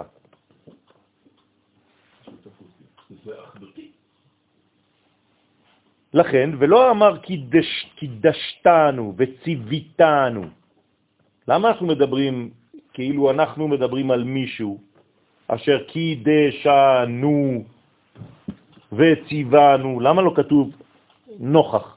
אתה קידשתנו, כמו שאנחנו אומרים לפעמים. ברוך אתה. נכון? ברוך אתה. זה מתחיל... וקידשתנו מכל העמים, ונתת לנו את תורתך. למה אנחנו אומרים פה אשר קידשנו? כאילו פתחנו ברוך אתה, וזה נראה לנו כל כך גדול שאנחנו מפחדים, ואנחנו אומרים וואי וואי וואי וואי וואי וואי וואי. כן, נכון? מתחילים באתה, ופתאום בורחים ואומרים קידשנו, אה, הוא, הוא, הוא. בלשון נוכח, כמו בתחילת הברכה. אז יש פה שאלה, למה אתה מתחיל בלשון נוכח ואתה בורח מזה? כנראה שיש משהו, נכון, אז כנראה שיש משהו. כי אשר שתקנו בברכה, היא הוא, הוא סוד מה שכתוב אהיה, אשר אהיה ודאי. דהיינו הגרון דארי חנפין, ששם ירדה הבינה שלו, כן, נקרא אשר. אז אנחנו מגלים עכשיו עוד מדרגה, מאיפה בעצם אהיה אשר אהיה, כלומר הבינה, איפה היא הייתה? בגרון של אריך. מעבר, עוד מעבר גבוה, משם נולדת הבינה. ודע, כתר עילה, וזה הגרון של אריך אנפין, מה הוא הופך להיות? כתר עליון של אבא ואמא. כלומר, אם אתה עכשיו מסתכל על הכתר, זה בעצם הגרון של אריך. רק פה הוא, הוא כבר כתר, בסדר? אבל פה זה גרון של אריך, שהוא סוד אהיה, וזה אשר אהיה. אמר כי מסתרה דנוקבה יתקרא אשר מצד הנוקבה, כמו שראינו בהתחלה, שהיא הבינה, נקרא גרון דאריך אנפין, אשר. אבל זה, זה, זה גרון של אריך אנפין, אבל אתה אומר לו אשר, כי הוא עכשיו הוא מגלה את הפן הנוקבי של צד הבינה. כי מצד השמאל של הגרון, כן, של אריך אנפין, מלביש הכתר של אימא. אז אימא, שהיא גם חלק מהכתר, היא בצד השמאלי של הכתר של אריך. גם בה יש הצורך. נכון, ומסתרא דזכר, מהצד הימני, נקרא ראש. בסדר? אז יש לנו ראש ואשר, וכל זה בגרון של אריך אנפין. זה צמצום. בדיוק, זה הולך כמו משפך, מצטמצם, מצטמצם, מצטמצם, מצטמצם. ומצד הזכר, שהוא החוכמה, נקרא הגרון של אריך אנפין, ראש. זאת אומרת, מצטמצמת, נקודה מצומצמת זה למעלה. כן, כן. מתרחב בעולמנו ונהיה פרטים, פרטים, פרטים, פרטים. כן? הכל בא משורש אחד, כלומר הפוך, עולם הפוך ממה שיש פה. הכל בא משורש אחד, כמו פירמידה. בסדר? מתחיל בנקודה ותופס גם מקום וגם זמן, כי זה עולמנו. יש לנו סוף נקודה, אבל בעצם בסוף... אה, יפה, אז לכן, לכן זה עוד פעם מתחיל בצורה אחרת, ואז מזה בנינו את המגן דוד.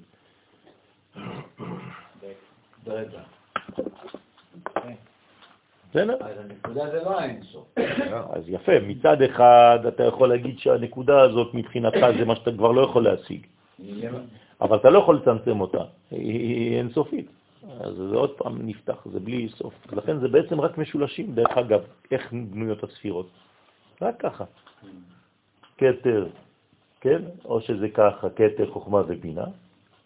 אחרי זה חסד, גבורה, תפארת. אומרים הפוך. נצח, הוד, יסוד. הכל משולשים כאלה. לכן, כי מצד הימין של הגרון דאריך אנפין מלביש הכתר דאבא. דהיינו רשע דכל רשין, כי אריך אנפין הוא הראש של כל הראשים, שהם אבא ואימא, שהם ראשין לזון. ועתה, משיב על שאלתו שכבר שאלנו למעלה, ואומר, כי לכן נתקנה הברכה בלשון נסתר. עכשיו שאל שאלה, למה אתה אומר ברוך אתה ואחרי זה אתה בורח, אלוהינו וכו'. למה זה בלשון נסתר? עכשיו זאת התשובה, כי הוא נאמר על אריך אנפין, שהוא נסתר ונעלם, שהוא קידשנו. אתה לא יכול להגיד קידשתנו, אתה מדבר עם דבר כל כך גנוז. ואתה זה ברור. ו... אז יפה, אז לכן, אם אתה מחלק את המדרגות, אז כן, ביחס למדרגה הזאת, אז אתה זה יותר ברור. אז לכן קידשנו בחסדים וגבורות, וציוונו שנמשיך את החסדים והגבורות על ידי אבא ואמא, שהם המקבלים את החסדים והגבורות מאריך אנפין. אז בוודאי שאריך אנפין זה הרבה יותר גבוה. אז שם זה אלוהינו, אנחנו לא יודעים, אה, זה רחוק, כאילו גדול וגנוז עלינו. זה היינו, כן? הגאון מבינה. וציוונו, דא אבא, הנה, היינו, אבא העומד בימין דאריך אנפין. דהתמרבה, עליו נאמר, ויומר אלוהים יהי אור, שהוא מצווה לאימא שתאיר את החסדים ואת הגבורות לזעיר אנפין. פה אנחנו על הדרך לומדים משהו, שמי אמר למי יהי אור? אבא לאימא. ומי הדליק את האור? אמא. בעולם. כן. וקידשנו, אז מה זה בעצם להדליק אור? לגלות. בסדר? וקידשנו, דה אימא. זו היא אימא שעומדת בשמאל של ארי חנפין. אנחנו בארי חנפין, לא לשכוח. זה גבוה מאוד, אז אני לא יכול להגיד וקידיש, וקידשת אני. לא, לא נדבר איתה ישירות. זה גבוה מאוד. וקידשה את זעירנפין בחסדים וגבורות שקיבלה מאבא הנקרא קודש. דאיתמר בה שנאמר בה ויהי אור. אז ויהי אור זה כבר אימא. שהרי כל גילוי זה דרך הנקבה. שקיימה את הציבוי של אבא. אבא אמר לה, תדליקי את האור, היא הדליקה את האור. והיא העירה למי? בשביל מה האור? הוא לא ראה אבא? לא, זה בשביל הילדים. כלומר, הוא ביקש ממנה, תתני לילדים שלנו לראות. תדליקי את האור. פירושו של דבר, אם אני רוצה לתרגם את זה לעולמנו, שמה? שהאימא צריכה להעביר לילדים תורה. זה נקרא תורת אמך. המוסר זה של אבא, והתורה זה של אימא. זאת אומרת שהאימא צריכה להעביר לילדים שלה, אבל מי מדליק אותה? מי אומר לה לדלוק? האבא. אבא מצווה עליה, תדליקי את האור לילדים. כלומר, תנחי אותם בדרך, תתני להם כיוון. ולת הוויה אלא על ידי עשייה, ואין הוויה, כן, להיות, אלא על ידי עשייה, שאימא עושה את הציווי של אבא ומאירה לילדים לצורך העניין לזעיר אנפי, שהוא אחר כך יאיר גם למלכות. ותרוויו לימינה ושמאלה, ושניהם, אבא ואימא, עומדים ומלבישים לימין ולשמאל של מי? של אריך. נכון? שניהם מקבלים ממדרגה הרבה יותר גדולה. שזה בעצם הכתר. כתר נקרא אריך בפרצופים, נכון? הם חוכמה ובינה, לא לשכוח. אתם איתי או שאתם לא איתי? אוקיי. ומתקנים את זה בחסדים ובגבורות. ואחרי זה מה הוא עושה זה עם החסדים והגבורות האלה? מעביר למלכות, בונה אותה, ואחרי זה מזדווג איתה, ואחרי זה משפיע דרכה את כל השפע שהיה מעליו בשביל העולמות התחתונים. ואמר עוד, ומן מצווה ועושה על המצווה דאי שכינתה, ומי הוא המצווה ועושה על השכינה הנקראת מצווה להשפיע לה את השפע, ואמר דה עמודה דאמצעיתה. אז מי זה המצווה ועושה? זה. כי הוא הבן שהוא צריך עכשיו להקשיב, כמו שאימא הקשיבה לאבא, הבן צריך להקשיב לאימא. מה? כן, כי זה אריך, נכון. וזה התפארת שבעמוד האמצעי. והכי צדיק בצלמה וחדמותה, וכך הוא היסוד שנקרא צדיק. הוא גם כן בצלמו וחדמותו של התפארת. בסדר? עכשיו, מי זה התוצאה של התפארת? זה היסוד. אז איך נקרא היסוד? בצלמו כדמותו. של מי? אה? של התפארת. היסוד. זה הצלם והדמות של התפארת. כלומר, היסוד אסור לו לשקר ממה שהיה בתפארת, כי הרי הוא נחשב לגוף אחד איתו. לא לשכוח. בסדר? כן. נכון. כי הוא מקבל את השפע מהתפארת כדי להשפיעו אל המלכות. ועל שמי, על שמו של התפארת הנקרא ישראל, אז לתפארת קוראים ישראל, זה הישראל העליון, זה השורש שלנו. אנחנו זה. ישראל זה זה, שנולדנו ממי? מזיווג בין אבא ואימא בעולם האצילות. משם נולד המושג ישראל. נולד. אבל הוא קדם לזה במחשבה, רק שהוא נולד פה. הבנתם? אבל איפה חשבו אותו? ברדלה. הרבה יותר גבוה מכל זה. אבל איפה הוא נולד? פה. כן. כל ספירה מקבלת מחייבת ציווי. היא לא יכולה להשפיע בלי ציווי, נכון? כן, כי בעצם היא מקבלת כדי להעביר הלאה. אז מתי הציווי הזה נגמר? אין, לא נגמר. לא, לא שהוא נגמר. ההשקה יש את. נכון, נו, זה היסוד. ההשקה זה היסוד, זה הזיווג. אז בין כל מדרגה ומדרגה יש זיווג כזה. כשאיש ואישה מתייחדים בעולם הזה, בעצם זה מה? זה השתקפות של מה? של הזיווג העליון הזה.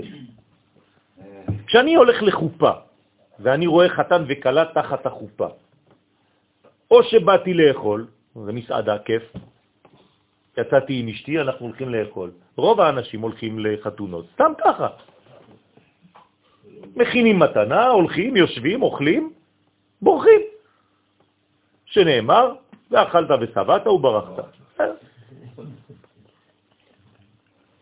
אבל מי שמבין מה קורה בחתונה, בשביל מה הוא הולך לחתונה? לא קשה. כי הוא יודע שזה עכשיו השפעה של מה שקרה בעולמות העליונים, ועכשיו זה פשוט משתקף כאן למטה. סליחה רב, אני כבר לא הולך לחתונה. אתה כן צריך ללכת. איך אני יכול? קריוקי שם, זה כמו מסיבה של ילדה. אז אתה אל תהיה במסיבה, אתה תהיה ליד החופה, ואל תטפל בטלפון שלך כשהחתן והכלה והרב מברך, שכולם מסתכלים בטלפונים. אתה תכוון שם ותגיד, אני עכשיו באתי לעזור לזוג הזה להתחבר, אני דבק. זהו, הם בעצמם לא יודעים מה הם עושים שם. זה לא משנה, אתה צריך לכוון שם. בסדר? ששם מושרשות נשמות ישראל, זה גם בברית מילה אותו דבר.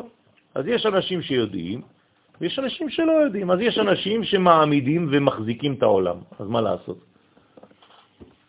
ככה זה.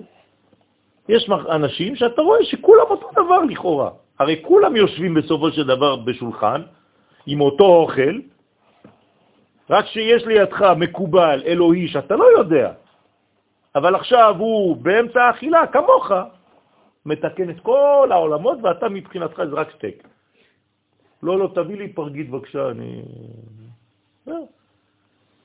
עכשיו, אתה לא תדע, אף פעם לא תדע. אבל זה, זה עד שתהיה אחד מהם. גם אפשר להסביר לאנשים. בסדר? אפשר, זה מה שאנחנו עושים פה. אנחנו מנסים. ממש בחתונות. לא. נכון שיתוף שם. טוב, אז יתקריו, נקראים בני ישראל, בני בכורי ישראל. מה זה בני בכורי ישראל? בבי, בני בכורי ישראל. אז מה זה הבני בכורי ישראל? על שם צדיק, על שם היסוד, שזה הבכור.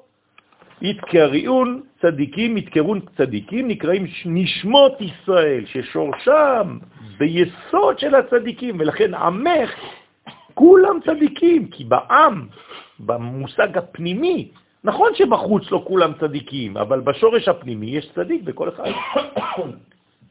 ומתי הוא נקרא צדיק?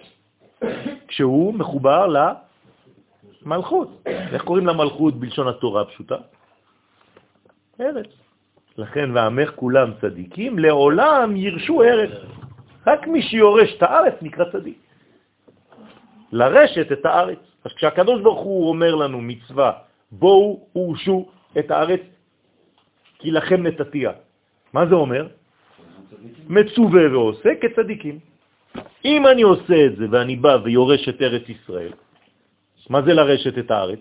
להילחם גם כן, כלכבוש אותה, ולהתיישב בה, ולהקים בה מלכות, אז אני נקרא צדיק. ולכן אומר מי שאומר, לצורך העניין החידה, שכל מי שחי פה, בעל כורחו הוא צדיק. כי אם הוא לא היה צדיק, הארץ הייתה זורקת אותו. אין אפס פה. הדאו דכתיב, זה מה שכתוב, ועמך כולם צדיקים. הנה. אותם שיצאו מצדיק העליון, מהיסוד, לעולם ירשו הארץ. הנה, הם יורשים את המלכות. כלומר, הם מרכבה של המלכות, לגילוי אותה מלכות. אז זה שווה בעולמות רוחניים, וזה אותו דבר שווה פה. נכון? אם לא, אז אתה חותך את העניין באמצע. הייתי בניו יורק לפני שלושה שבועות והייתי בשבת שם. אז הייתי באיזה בית כנסת גדול ככה, של אנשים ש... שמכוונים וזה. אז אמרתי לה, אז הסברתי לו, כן, היה לו איזה סידור עם כוונות. אמרתי לו, הנה, אתה רואה את זה, זה חיבור עם המלכות. אמר לי, כן, כן, זה הכל בעולמות העליונים. אמרתי לו, אה, זה רק בעליונים? אין תרגום אה, תחתון? אומר לי, לא, זה כוונות, זה למעלה. אמרתי לו, והילדה הזאת שיש לך, היא יצאה מהכוונות או שהזדבקת עם אשתך? ושמעתי שעוד מעט ב-12 אתם מכינים סעודה, זה רוחני או שאתם אוכלים באמת? מסתכל עליי ככה. כן. אז הוא אומר לי, טוב, הבנתי, הבנתי. אז אתה יכול כל הזמן להגיד שהכל רוחני. כשזה לא מעניין אותך, כי תצא למלחמה, מה תגיד? מלחמת היצר. בסדר. אז אין מלחמה, אין כלום. דוד המלך לא היה, הוא אף פעם לא נלחם. אתה לא יכול ככה לקחת את התורה ולעשות ממנה חז ושלום, אה, כן?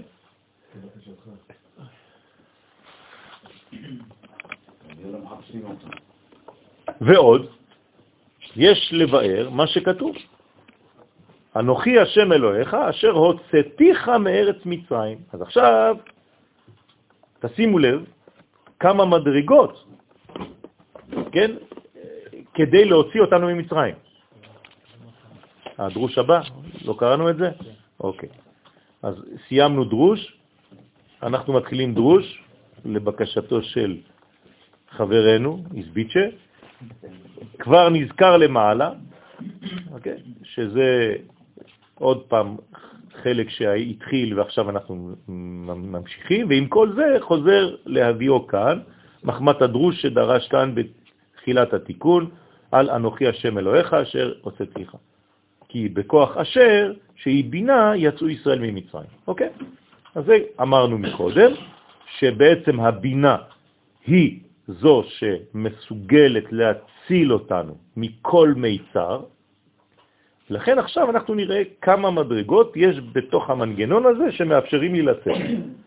אז אם אני לוקח את הפסוק עכשיו, תראו כמה מדרגות יש. אנוכי. אחרי זה יש י' כו' אחרי זה יש אלוהים, ששייך לך, אלוהיך, אשר. כלומר, ארבע מדרגות פה כדי הוצאתיך מארץ מצרים. עכשיו, זה לא יכול להיות שהקדוש ברוך הוא סתם אומר, I am, כן? זה לא זה. אתה מבין שיש פה ביטויים של ספירות. כלומר, התורה באה ללמד אותי באיזה כוח יצאתי ממצרים. אז אם אתה לא מבין מה זה אנוכי, אם אתה לא מבין מה זה י' כו' אלוהיך ואשר, בחיים לא תדע מה זה לצאת ממצרים, כי אתה לא תדע מי יוציא אותך. בסדר? נכון. אה, עכשיו אתה כבר התחלת להיות מקובל, כי התחלנו היום בשיעור בתיקון 39, שהמילה אשר היא בינה. אתה יודע שבתוך המנגנון של יציאת מצרים הייתה בינה, וגם אמרנו שזה השם הכולל. ולמעלה. ולמעלה. אוקיי. כל השאר. מה? בשביל להיות אשר ידיך אה, נכון, נכון, נכון.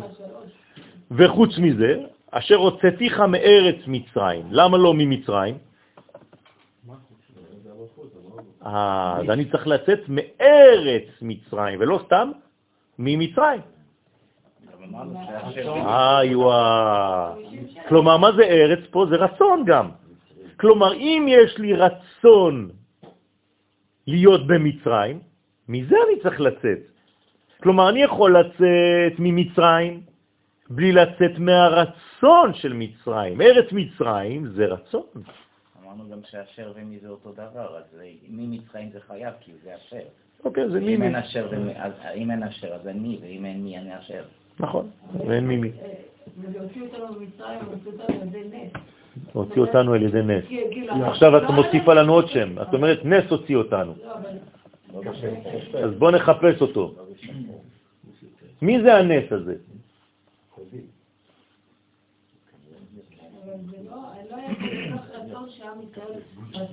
אבל לא, לא יש רצון לפחות, אז למה לא כולם נגאלו? לא, לא, לא, לא. אז למה לא כולם נגאלו? אה? אז את עכשיו סותרת את עצמך. זאת אומרת שחלקם כן היה להם רצון, לפחות להצביע ברגליים ולהיות שותפים למהלך. לא, מי לא יצא ממצרים? מי שלא היה לו רצון. זאת אומרת שכן היה איזה משהו. עכשיו, איך ראינו מי היה רצון או מי לא? יפה מאוד, רק זה. מי שהשתתף לשים דם על המזוזות ועל המשקופים. בכלל, המהלך. בסדר? עכשיו צריך להבין גם את זה, מה זה אומר, אבל לפחות הבנו משהו. כל המהלך הזה של יציאה התחיל מזה אה. עם ישראל. כן. הרי כל המהלך התחיל מזה שכתוב שם שישראל זעק. יפה, ויזעקו. ויזעקו, אוקיי. ואז אלוהים שמע. אתה צודק. אז יש לפחות משהו. זה מה משהו, שאמרתי משהו. לחנה. יפה. שזה דם הברית. נכון, ועשו ברית מילה, וזה זה לא סתם, סתם דם. אוקיי, אז בוא נראה, לקחו את הטלה, וזה אלוהי מצרים, אז עשו משהו. גם אם היציאה עצמה הייתה ניסית, אבל עובדה שאנשים אחרים לא עשו את זה. 80 אחוז לא עשו את זה, אמרו, מה אתם מטומטמים, מה אתם משוגע? לא הגיוני. אתה חושב באמת שאני הולך לקחת את האלוהים של מצרי השכן שלי, הוא י- יחתוך לי את הגרון. ואני אעשה ברית מילה, עכשיו אני אוציא דם בכל הבית, בלגן עם אשתי והילדים, באמת. כדי לערבב את הדם הזה עם זעתר ולשים אותו על שתי המזוזות, תגיד לי, אתה חולה רוח? כן? צריך להבין את זה. כנסו קצת לפרטים, ותראו איזה בלגן הולך לבית. רק אימא פשוטה שהיא לא רוצה שיהיה לכלוך, כן? בגלל נשים נקיות לא יצאו ממצרים אולי. היא לא רצתה שיהיה לה בלגן בבית. להכניס את הלב בבית ארבעה ימים זה לא פשוט. אתה יודע מה זה? לקשור אותו למיטה שלך. אתה קם בבוקר והוא יש... כן. אתה התקושר את טלה ליד המיטה? את גדלת עם טלאים, בסדר. במושב. טוב, אוקיי, אז, אז תבינו קצת את המהלך.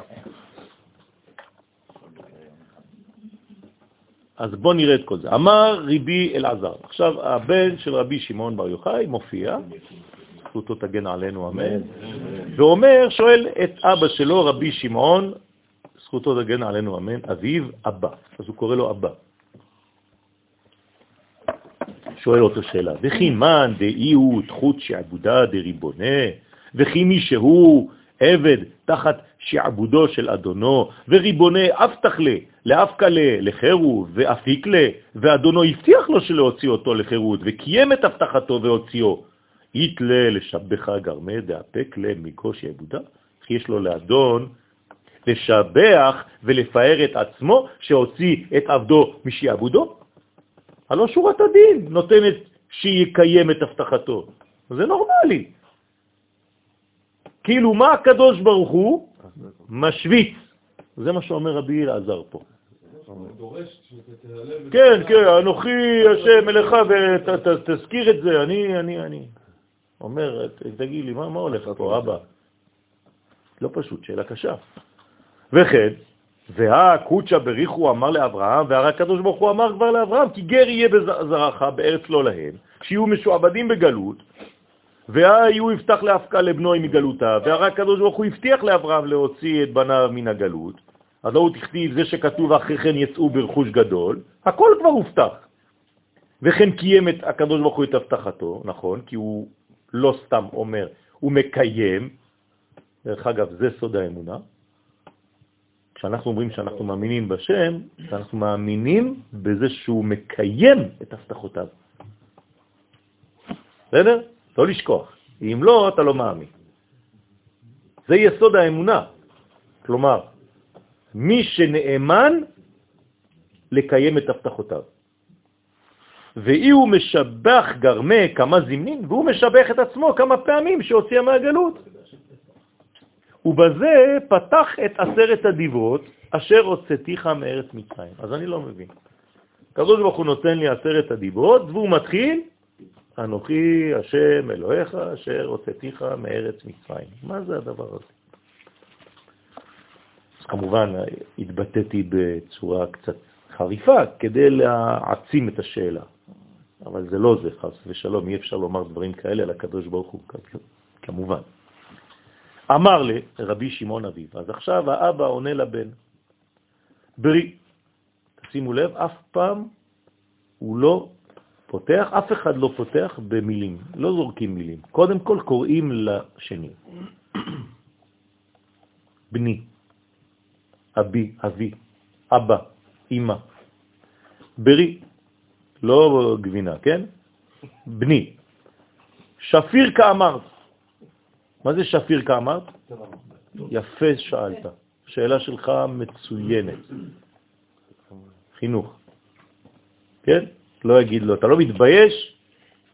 אתה מדבר ככה לקדוש ברוך הוא? כן? אסור, זה בחוצה. כן, נכון. לא, יפה שאלת.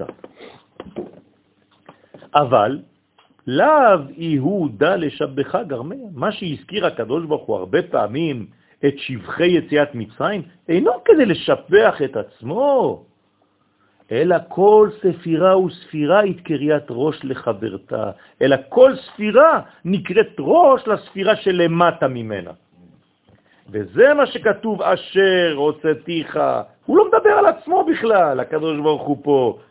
עכשיו אתם קצת יודעים יותר סוד, ואתם יודעים מה זה אומר אנוכי, מי זה אנוכי, מי זה אשר, מי זה זה, מי זה זה.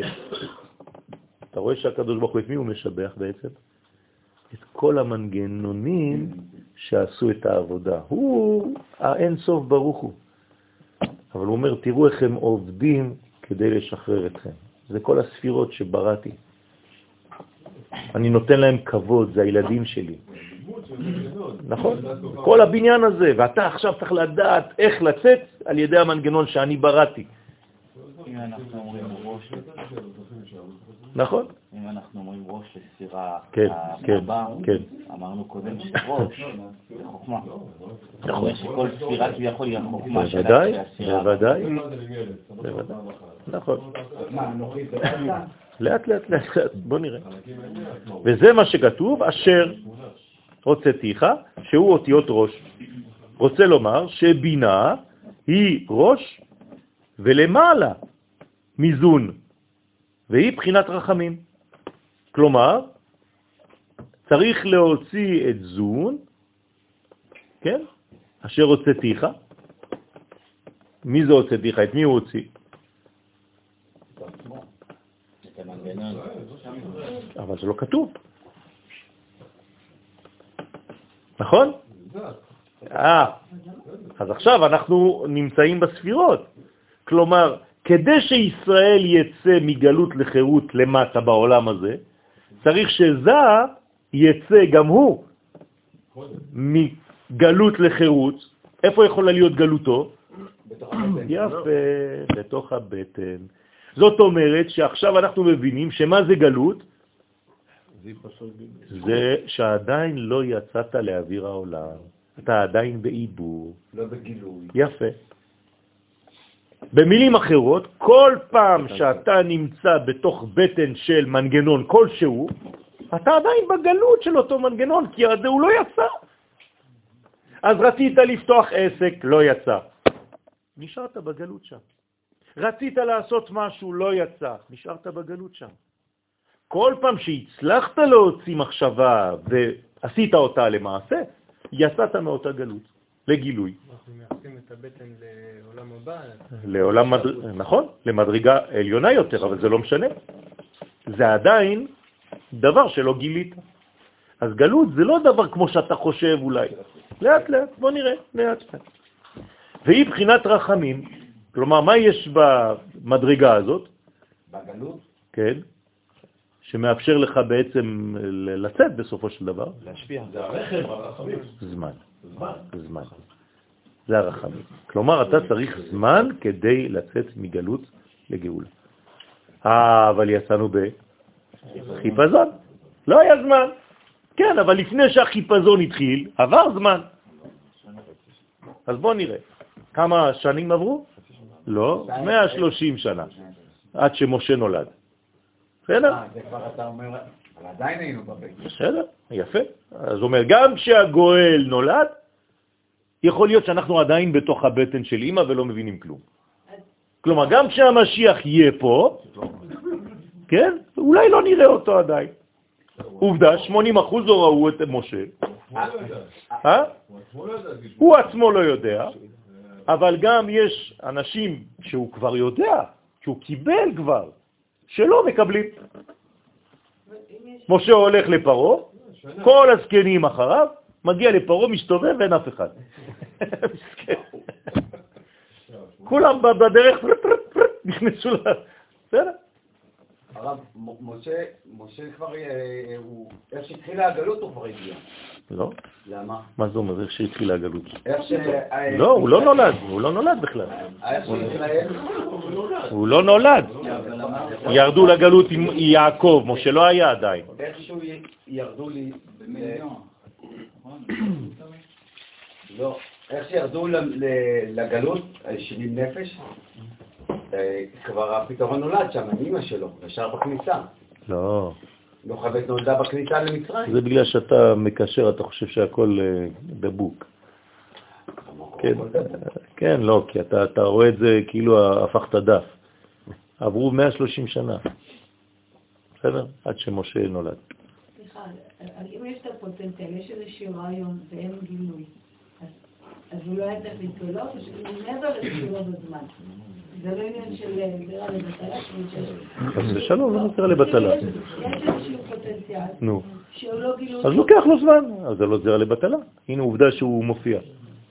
זה לא זרע לבטלה. זרע לבטלה לא מוליד, זה הוליד. משיח פה. לכן זה בחינת הרחמים, ובגין להשתמודעה לון, מן, מאן, אתר אפיק לון, מגוש יעבודה, כדי להודיע לישראל מאיזה מקום הוא הוציא אותם מתוך השעבוד.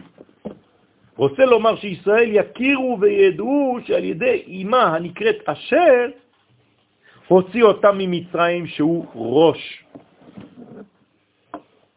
או, אז עכשיו איפה מצרים? מה זה מצרים? לפי הזוהר? חוכמה. אמרנו שזה ראש. כלומר, הראש, כשהוא לא הופך לאשר, זה גלות. איי, איי, איי, איי. אתם מבינים? אתם חושבים שמצרים זה בעצם איזה קליפה גרועה? אומר לך, לא. עכשיו מדובר בראש. על הגלות של הראש. יפה.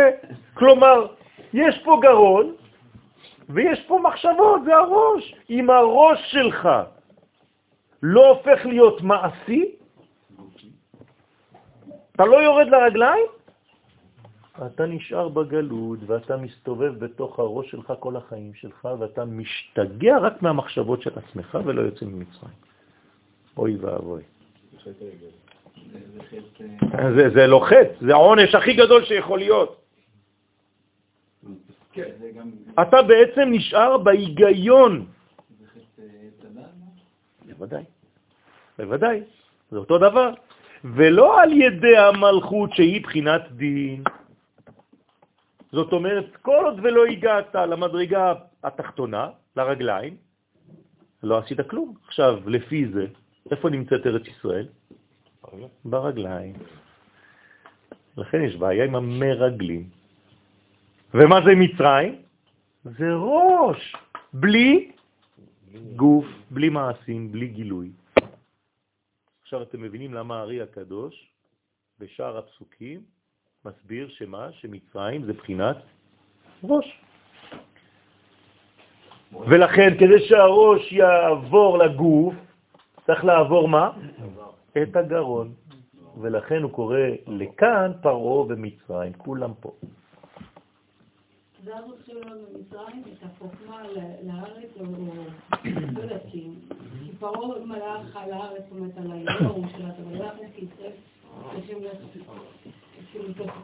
את ישראל צריכים החוכמה שצריך לגלות אותה בעולם הזה. זה מה שאנחנו צריכים לעשות.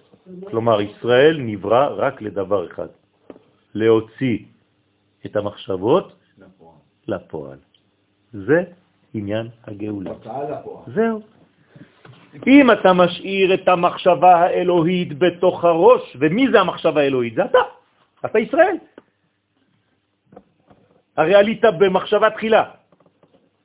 כל עוד המחשבה הזאת נשארת בראש ולא הופכת מראש לאשר, אתה לא אישרת את הראש, אז אוי ואבוי לך.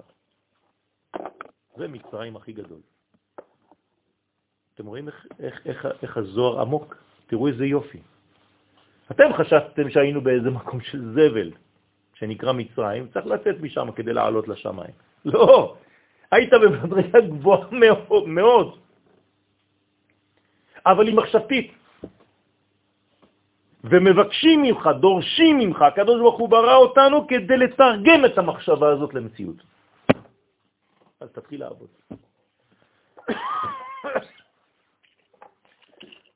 פתח באנוכי. לכן פתח הקדוש ברוך הוא באנוכי. למה המילה אנוכי בהתחלה? אנוכי, השם אלוהיך, שהוא סוד אימא הנקראת עולם החירות. כלומר, אנא נפשי כתווית יהבית. מה זה אנא נפשי כתווית יהבית? מה זה אומר אבל? יפה. אני, כל הרעיון שלי, אומר הקדוש ברוך הוא, זה לגלות. הרי אם זה לא היה זה, לא הייתי בורא את העולם. עצם זה שבראתי את העולם, מה זה אומר? שאני בעצמי עשיתי את מה שאני מבקש מכם לעשות. העולם הזה היה במחשבה שלי? כן. בראתי אותו? כן. תעשו אותו דבר. יש לכם בראש שלכם עולמות, תבראו אותם. בבקשה. אני לא אומר לכם לעשות משהו שאני בעצמי לא עשיתי. עכשיו, איפה יתחיל העולם שלכם? ביציאת מצרים. את העולם שלי התחלתי באינסוף. אני אינסוף, אל, ת, אל תשאלו שאלות. אבל תרגמתי את המחשבה שלי למציאות? הנה, יש לכם חומר. אתם שותים, אוכלים, כל זה, זה בריאה. זה מחשבה אלוהית שהפכה להיות מציאות. תעשה אותו דבר. בגלל זה התהליך התחיל בצער. נכון. כי זה גם אותו דבר, כאילו הצמצום נכון, נכון, נכון, נכון. צריכים לעבור את המי, הזהות הזאת. לגלות את המי הזה מהצער. כן. עוד פעם מי. ועד קרבה ואזכיר בו אשר הוצאתיך מארץ מצרים.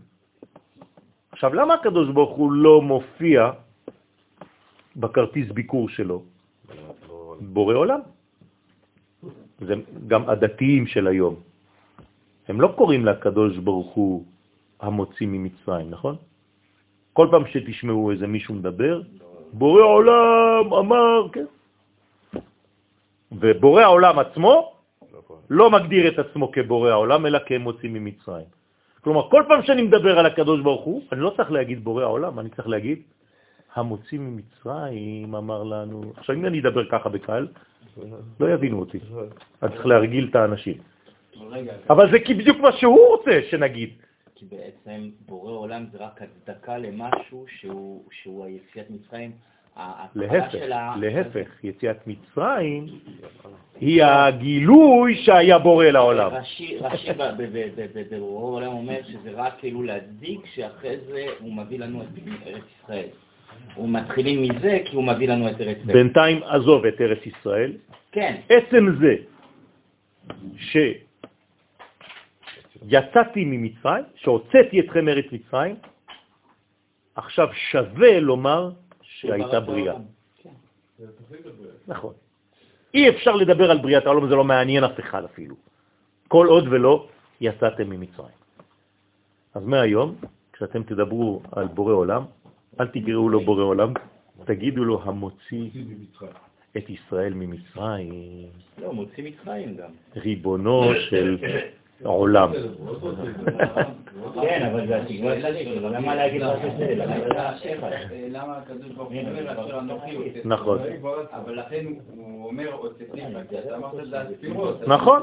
אבל אם הוא היה אומר בורא עולם, שהוא ברא את העולם, אז זה היה אולי כן לא, השבצה. לא. ואז בגלל זה אנחנו כן יכולים להגיד בורא עולם, כן. אבל הוא לא אומר... נכון, הוא לא בורא, אלא כי, כי כל התכלית של הבריאה, מה זה? שזה לא מעניין הבריאה בעצם. מה מעניין? מתי העולם מתחיל? ביציאת מצרים. אין יציאת מצרים, אין עולם בכלל. לא שווה כל העניין הזה. כלומר, ההיסטוריה שלנו מתחילה מתי? ביציאת מצרים. לפני זה זה פרה-היסטוריה. אין היסטוריה בכלל. משום מה גם ההסתמכות כמו זה פשט פלא פלאות פה, מה שהולך. להודיע על ידי אשר, שזה אימא, הוציאנו ממצרים, ולא עוד אלא חמישים זינים לקבל חמישים תרעים דבינה. כלומר, הקדוש ברוך הוא פתח לנו את כל השערים של הבינה כדי להוציא אותנו ממצרים. במילים אחרות, בואו נראה אם מישהו הבין את כל המהלך פה. הקדוש ברוך הוא נתן לנו את המפתחות, איך? איך? לצאת מהמחשבות ולעשות דברים. זה הלימוד הכי גדול. זה נקרא יציאת מצרים. אל תבוא לספר לי סיפור, תעשה לי טובה, שהיו ילדים וזקנים שהוא הוציא אותם והעביר אותם, וזה בסדר, הבנו, אנחנו מכירים את הסיפור. כאילו נתתי לך את הפתרון אם אתה נתתי לך את הפתרון לעולם. נתתי לך את הפתרון איך להשלים את העולם, איך לתקן את העולם מכל חסרונותיו. על ידי זה שמה? שלימדתי אותך איך יוצאים ממצרים. הבנת את זה? הבנת את הכל. שום דבר לא יכול, ולכן ישראלי ממוצע שלא יודע כלום, אבל יש לו נבואה, יש לו נבואה לישראלי, לא דתי, מה הוא אומר? עברנו את פרו, נעבור גם את זה. כי הוא הבין את זה, בשורש. זה העיקר. לכן אנחנו עם של יזמים. נכון. לכן אנחנו הממציאים הגדולים. לכן החוכמה של ישראל היא לא חוכמה של מחשבות, היא חוכמה של מחשבה שהופכת להיות מעשה כמו הקדוש ברוך הוא בעצמו, כי אנחנו כצלמו, בדמותו. צריכים לעשות מה שהוא עשה, הוא מלמד אותנו, אין לנו מורה אחר. מורה מלשון תורה, תורה מלשון הוראה. הוא מראה לנו מה עושים. האקט הכי חשוב בחיים שלו זה יציאת מצרים. לכן בכרטיס ביקור שלו לא אכפת לאף אחד שהוא ברא את העולם, אלא שהוא מסוגל לתרגם את המציאות שלו לדבר מוחשי. פלא פלאות. נכון, נכון. זה הרכוש. יותר מכסף וזהב שיוצאנו משם. זה לא זה. זה איך להוציא מחשבה למעשה. רבותיי, אנחנו נותנים פה כלים לחיים. ובשביל זה מה אתה צריך? 50 שערים של חירות. כדי שאם יש פחות מזה, אתה לא יכול לצאת. 50 שערים נדרשים כדי שתתרגם מחשבה למעשה. ואתה צריך להיות אדם חירותי, ששום דבר לא כובל אותך. אם אתה מפחד ממשהו, אתה כבר במדרגה של פרו. הפרעה. כן.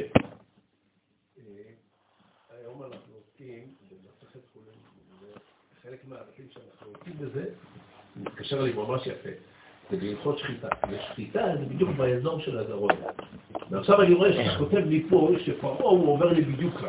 כן. כלומר, בשחיטה, בשחיטה של הכבש שעשו, כן, כן. שיצאו ממצרים, אז יצאו מה, מהראש. נכון. זה, זה... זה אומר שבעצם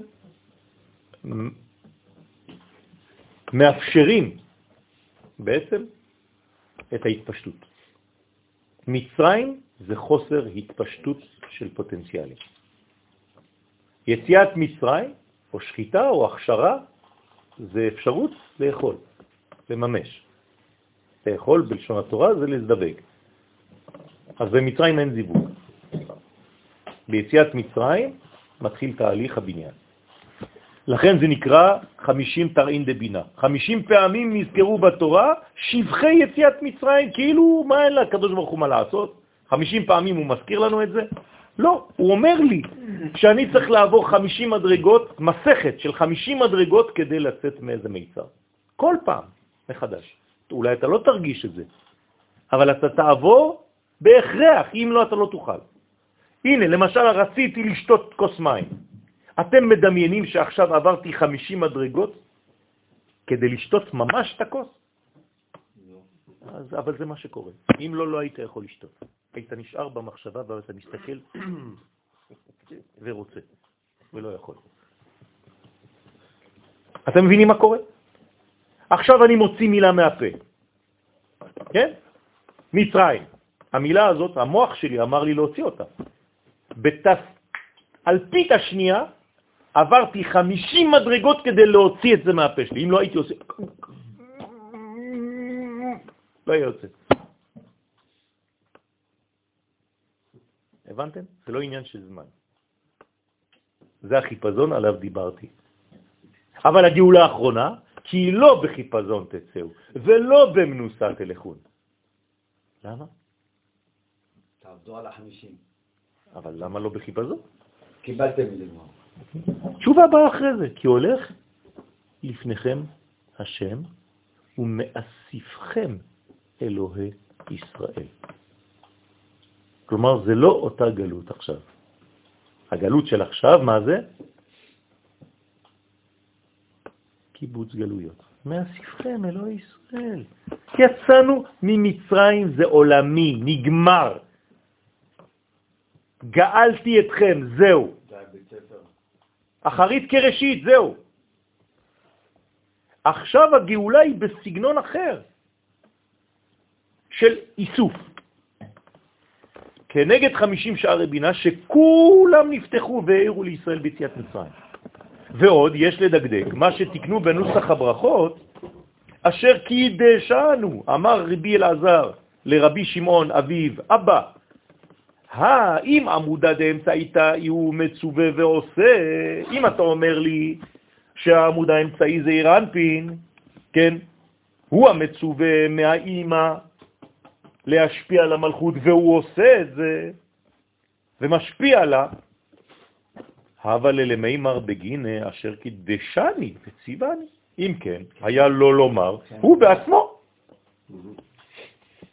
בלשון יחיד, אשר קידשני וציווני. מהי אשר קידשנו וציוונו? למה זה ברבים? למה תקנו לנו חכמים לשון רבים? הרי אתה אומר לי שזה זה. אמר לרבי שמעון לבנו, רבי אלעזר, ודאי שפיר כאמרת. יפה שאלת. ועכשיו יפה דקדקת. אבל בוודאי על עמודה דאמצעיתה, וצדיק יתמר אל תרוויו, בוודאי על התפארת שבעמוד האמצעי ועל היסוד נאמר על שניהם אשר קידשנו. כלומר, לא מספיק שהיסוד שהוא קו אמצעי יקבל את כל האינפורמציה, אם אין לו יסוד שכולל את הכל ומסוגל להעביר את זה הלאה, בעמידה, כי אם אין לו עמידה הוא לא יכול להזדבק. פוטנציאל בלי מימוש. יפה מאוד. זאת אומרת שעכשיו היסוד בעצם הוא המממש של כל התפארת.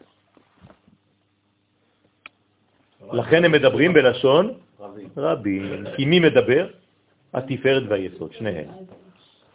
ומי קידש אותם? אמא. מכוח של אבא, קודש. בסדר? מובן. מודים דרבנן. במודים דרבנן, אז הציבור אומר, זה יסוד גלויותינו, לעומת הרח חזן. נכון. נכון, כיוון שכל הפעולות שזעירנפין עושה להשפיע על המלכות, לתקנם על ידי היסוד, הוא עושה את זה על ידי היסוד. כלומר, התפארת כל הזמן, כל הזמן לוקח בחשבון את מי? את היסוד. לכן אתם מבינים שאם התפארת הייתה מספיקה לעצמה, הרי זה כבר איזון. חסד גבורה, תפארת, נגמר הסיפור. למה אני צריך עוד ספירות? כי עוד לא הגעתי ליסוד שהוא כולל את הכל ומשפיע על המלכות. אם לא עשיתי את זה, זה אין כלום. אני מבין מזה שהמלכות זה עמי העולם. אה, יכול להיות, בוודאי. יש גם בזה משהו, נכון? אתה צודק. למען ידעו מצרים, וידעו מצרים כי אני השם. היסוד זה היוצא לפועל של התפארת. נכון.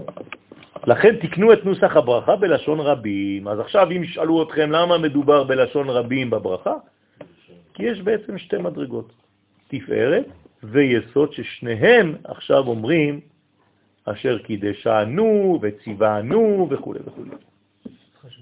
לא שם אחד, זה שם צוות. הם צוות, הם עובדים יחד. אבל אחד, בעצם כשאתה מסתכל עליהם זה גוף אחד. גוף וסיומו. הוא מפרש דבריו אשר ודאי בכוונה כתוב אשר, דאי סודו הוא אשר אהיה. דהיינו אימה עליונה שהיא בינה, מה נילון על שכינתה דאי מצווה היא צוותה לתפארת ועל היסוד, לשתיהם, על שפע השכינה הנקראת מצווה. לפי שבה פועלים בקיום המצוות. לכל לכל חד מיני הוא, והציווי מאמא היה לכל אחד מהם, לכן תקנו לומר בנוסח הברכה של המצוות אשר קידשנו וציוונו. שניים, עכשיו אתם מבינים למה שניים. בלשון רבים. בסדר? יש לכם עוד קצת כוח? יאללה, עוד כמה דקות. ואמר, והינו לעיל הטרן והתפארת והיסוד הם למעלה בזעיר אנפין, שתי ספירות. אז הבנו שעכשיו מדובר בשתי ספירות, כענפין דאילנה דהתפרשו לימינה ולשמאלה, כענפים של האילן שנפרדים לימין ולשמאל. אה? מי זה השמאל עכשיו? לא. היסוד. היסוד נוטה לאן? לצד שמאל. למדנו את זה כבר מזמן, מזמן, מזמן, עכשיו אנחנו רואים את המקור. אם אני עכשיו לוקח את שתי הספירות, תפארת ויסוד, התפארת נוטה לימין, אבל היסוד הוא כבר נוטה לשמאל. למה הוא חייב לתת לצד שמאל? כי הוא צריך להתרגל למדרגה שהיא שמאלית.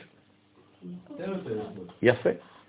אז עכשיו הוא כבר נוטה לשמאל, אז בואו נראה. כי התפארת נוטה לימין, והיסוד נוטה לשמאל. יפה.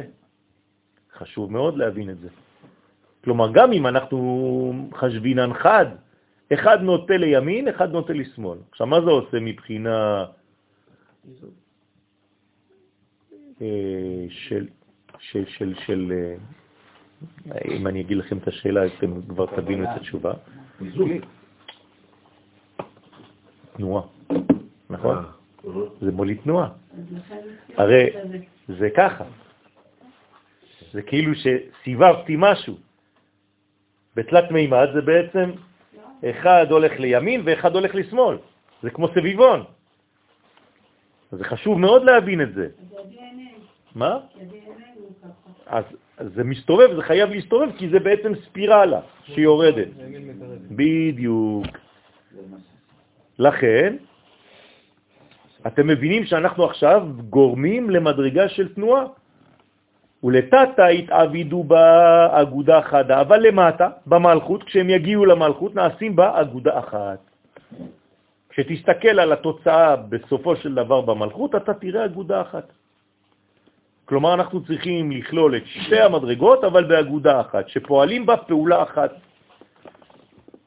ובגינדה, עינון לעילת רן, ובשביל זה למעלה קודם הייחוד הם שתי ספירות, אבל ולתתה אחת ולמטה בעת הייחוד נעשים במלכות שתיהם בחינה אחת. כלומר, המלכות לא מרגישה שהיא מזדווגת עם שתי מדרגות, אלא עם מדרגה אחת. בסדר? וייחודה לה אית בכל אלפין דאילנה אלא בה. כי אין סוד הייחוד בשום ענף של האילן, שהם הספירות של זה, אלא במלכות. כלומר, הייחוד זה רק עם המלכות, ורק במלכות.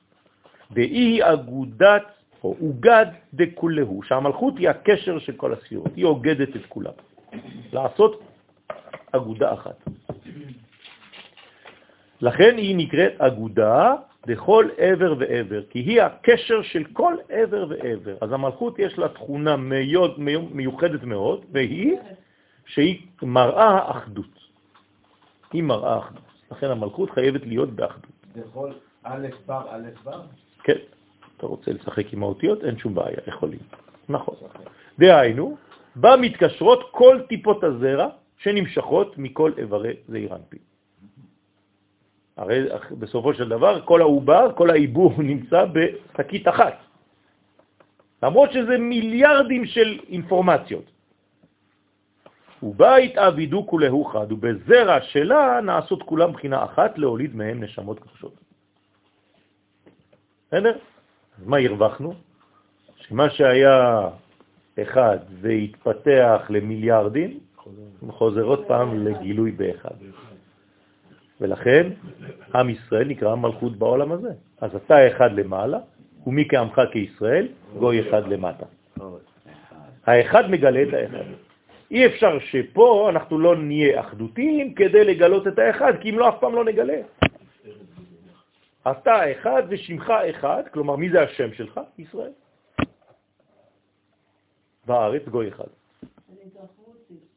כן? בדיוק, בדיוק. נכון, נכון. אז אנחנו כל הזמן יכולים לראות בשתי צורות כל דבר. בדיוק. הכל כלל, אחרי זה זה מתפרט, אבל בסוף אתה חייב לחזור לכלל. כי אם לא, אתה הולך לאיבוד בפרטים. זהירות. זה אנחנו כבר בסדר? עושים 6,000 שנה. אז בכל תהליך יש את כל השלוש מדרגות האלה, כלל ופרט וכלל. אבל זה איך שאתה מסתכל. בסוף זה כלל... כשאתה מסתכל על זה, נכון. אתה רואה את זה בכלל. נכון, בדיוק. לכן, גם בסוף ההיסטוריה, אנחנו צריכים ללמוד את תורת הכלל. זה מה שהיה בתחילת ההיסטוריה. מה היה בתחילת ההיסטוריה? כלל. כלל. ספרי קבלה. רזיאל המלאך. באמצע ההיסטוריה, פרטים, פרטים, פרטים, גמרא, גמרא, גמרא, משנה, משנה, משנה. בסוף ההיסטוריה, זוהר. אחד. בסדר? עוד מאמר, סיימנו, כל מאמר כזה זה שנה גמרא, כן? שתדעו לכם. השתבח שמו, שנתן לנו את ה, בכלל את הפוטנציאל לפתוח את הפה בכלל בעניינים הגבוהים כל כך, ואנחנו מודים לו כל שנייה ושנייה על כל נשימה ועל כל דיבור. ברוך אדוני לעולם אמן ואמן. מאמר הבא הוא כאין הקדמה לתיקון הבא. כי אנחנו עכשיו מסיימים את התיקון. תסתכלו בצד שמאל, תיקון 40. כלומר, היום עשינו תיקון שלם. שנה עברתי אנחנו- בשנתיים. לא, תיקון זה עוד, רק מאמר זה שנה. תיקון זה, אל תשאל. ונקדים מה שמבואר בזוהר בפרשת יתרו, זה תיקון מאוד מאוד מאוד, כן, רלוונטי, כל מה שראינו עכשיו, זה איך בעצם אנחנו מחברים עולמות.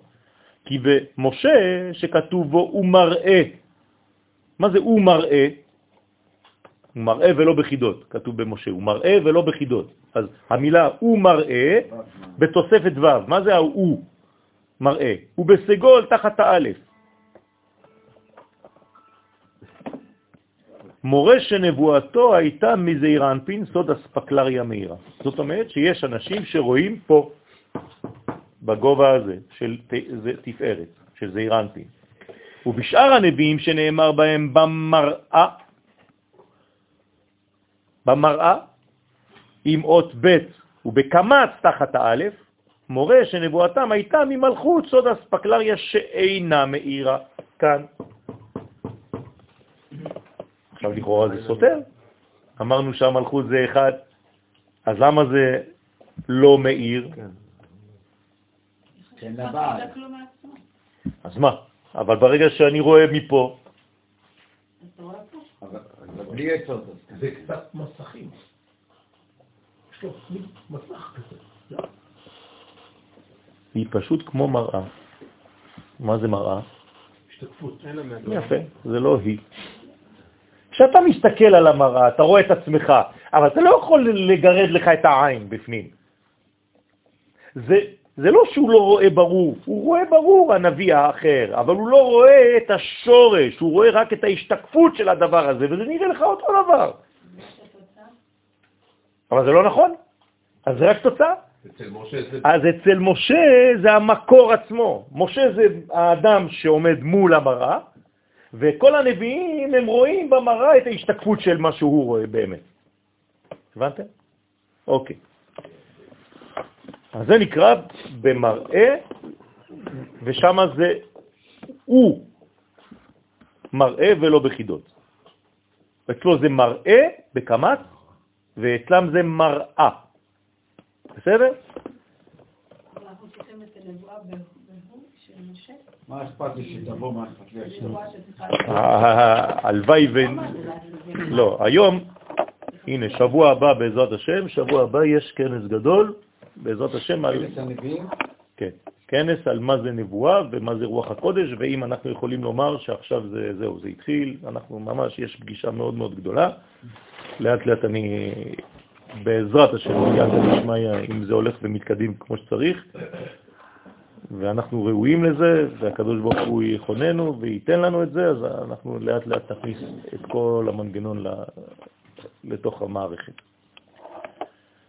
כי שש מדרגות יש בנבואה, שנאמרה לנביאים, והם א', אז תראו כמה מדרגות יש בנבואה. מחזה, ב', חזון, ג', חיזיון, ד', חזות, ה', דבר, ומסע. מסע. כאן דורש, אז כל זה בעצם המדרגות של הנבואה. אז אנחנו עכשיו לוקחים את הלשון האחת, חזון. איפה זה החזון? במלכות. כלומר, מלבד שם חוזה שהוא בזה.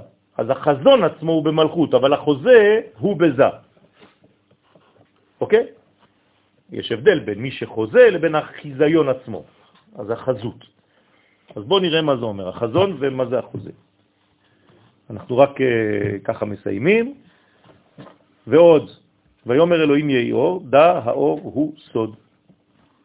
נבואה במראה, כי שורש הנבואה הוא בבינה, הנקראת אלוהים. אנחנו עסקנו בבינה, אנחנו ממשיכים. שורש הנבואה זה בבינה. כלומר, כדי לצאת ממצרים צריך לגלות בינה, נבואה. עכשיו, אנחנו, יש לנו עוד אלמנט, הבנתם? אנחנו מוסיפים עוד רובד,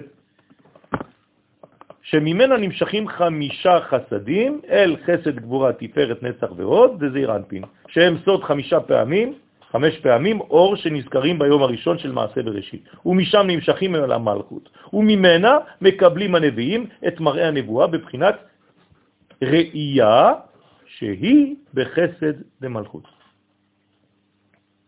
אוקיי? זאת אומרת שהנביאים מקבלים את המראה שלהם בחסד של המלכות. כלומר, במלכות עצמה, אבל בצד החסד. לא, אז זה לא חוכמה. אנחנו מדברים עכשיו על בינה. בסדר? חוכמה זה קודש. אנחנו עכשיו מדברים על נבואה. דאיתמר בה, שנאמר בנבואה, במראה אליו אתוודע. הרי שיש נבואה בבחינת במראה, והיא יהיו חזון דנביאיה, ובחינה זוהי במלכות, שבה נאמר לשון חזון אצל הנביאים, כי כל תוספת נון זה לשון נקבה, הוא מפרש עוד דאי חזון השכינה הנקראת חזון, שהיא לשון ראיית הנבואה, וקודשא בריך הוא חוזה, והקדוש ברוך הוא שהוא זעיר אנפי, נקרא חוזה, כי זה השורש, לא החזון עצמו, שבו שורש ראיית הנבואה. אז יש הבדל בין חוזה ובין חזון. ואי שהוא סוד שם הוויה, אז החוזה הוא בתפארת והחזון זה במלכות. מילת חוזה מספרה שם הוויה. כן? כמה זה חוזה בגמטריה? שם הוויה, 26. אדני שבמלכות היא שורש החזון. אז החזון זה במלכות, זה שם אדנות, החוזה זה שם הוויה. דהכי סליק חזון, חסר ו' חמש ושיטין כחושבנה אדני. כי כך עולה מספר חזון כשחסר ו'. כמה זה עולה? 65 בגמטריה. לרמוז שהחזון הוא במלכות. אז החוזה הוא בזעיר אנפין, החזון עצמו הוא במלכות. זה השלב שאתם כבר אה, אה, יוצאים, נכון? נכון. ומה שכתוב בנבואה ס"ו, ס"ה, כחושבן אדמי, כן?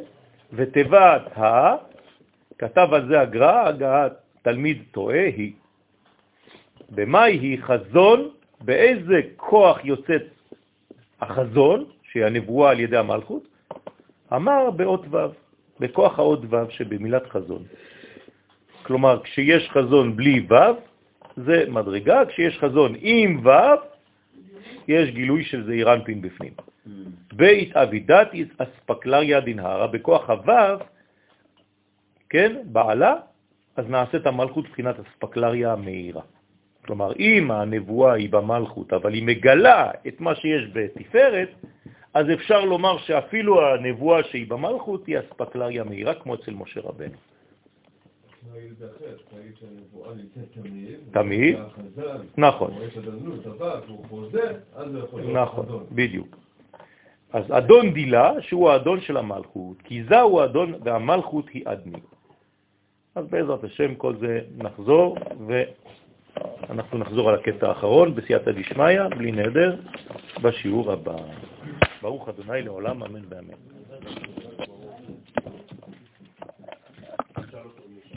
רבי חנניה בן הקשה אומר, עשה הקדוש ברוך הוא לזכות את ישראל, לפיכך הרבה להם תורה מצוות שנאמר, אדוני חפץ למעט סיכוי הגדיל תורה ויעדיל.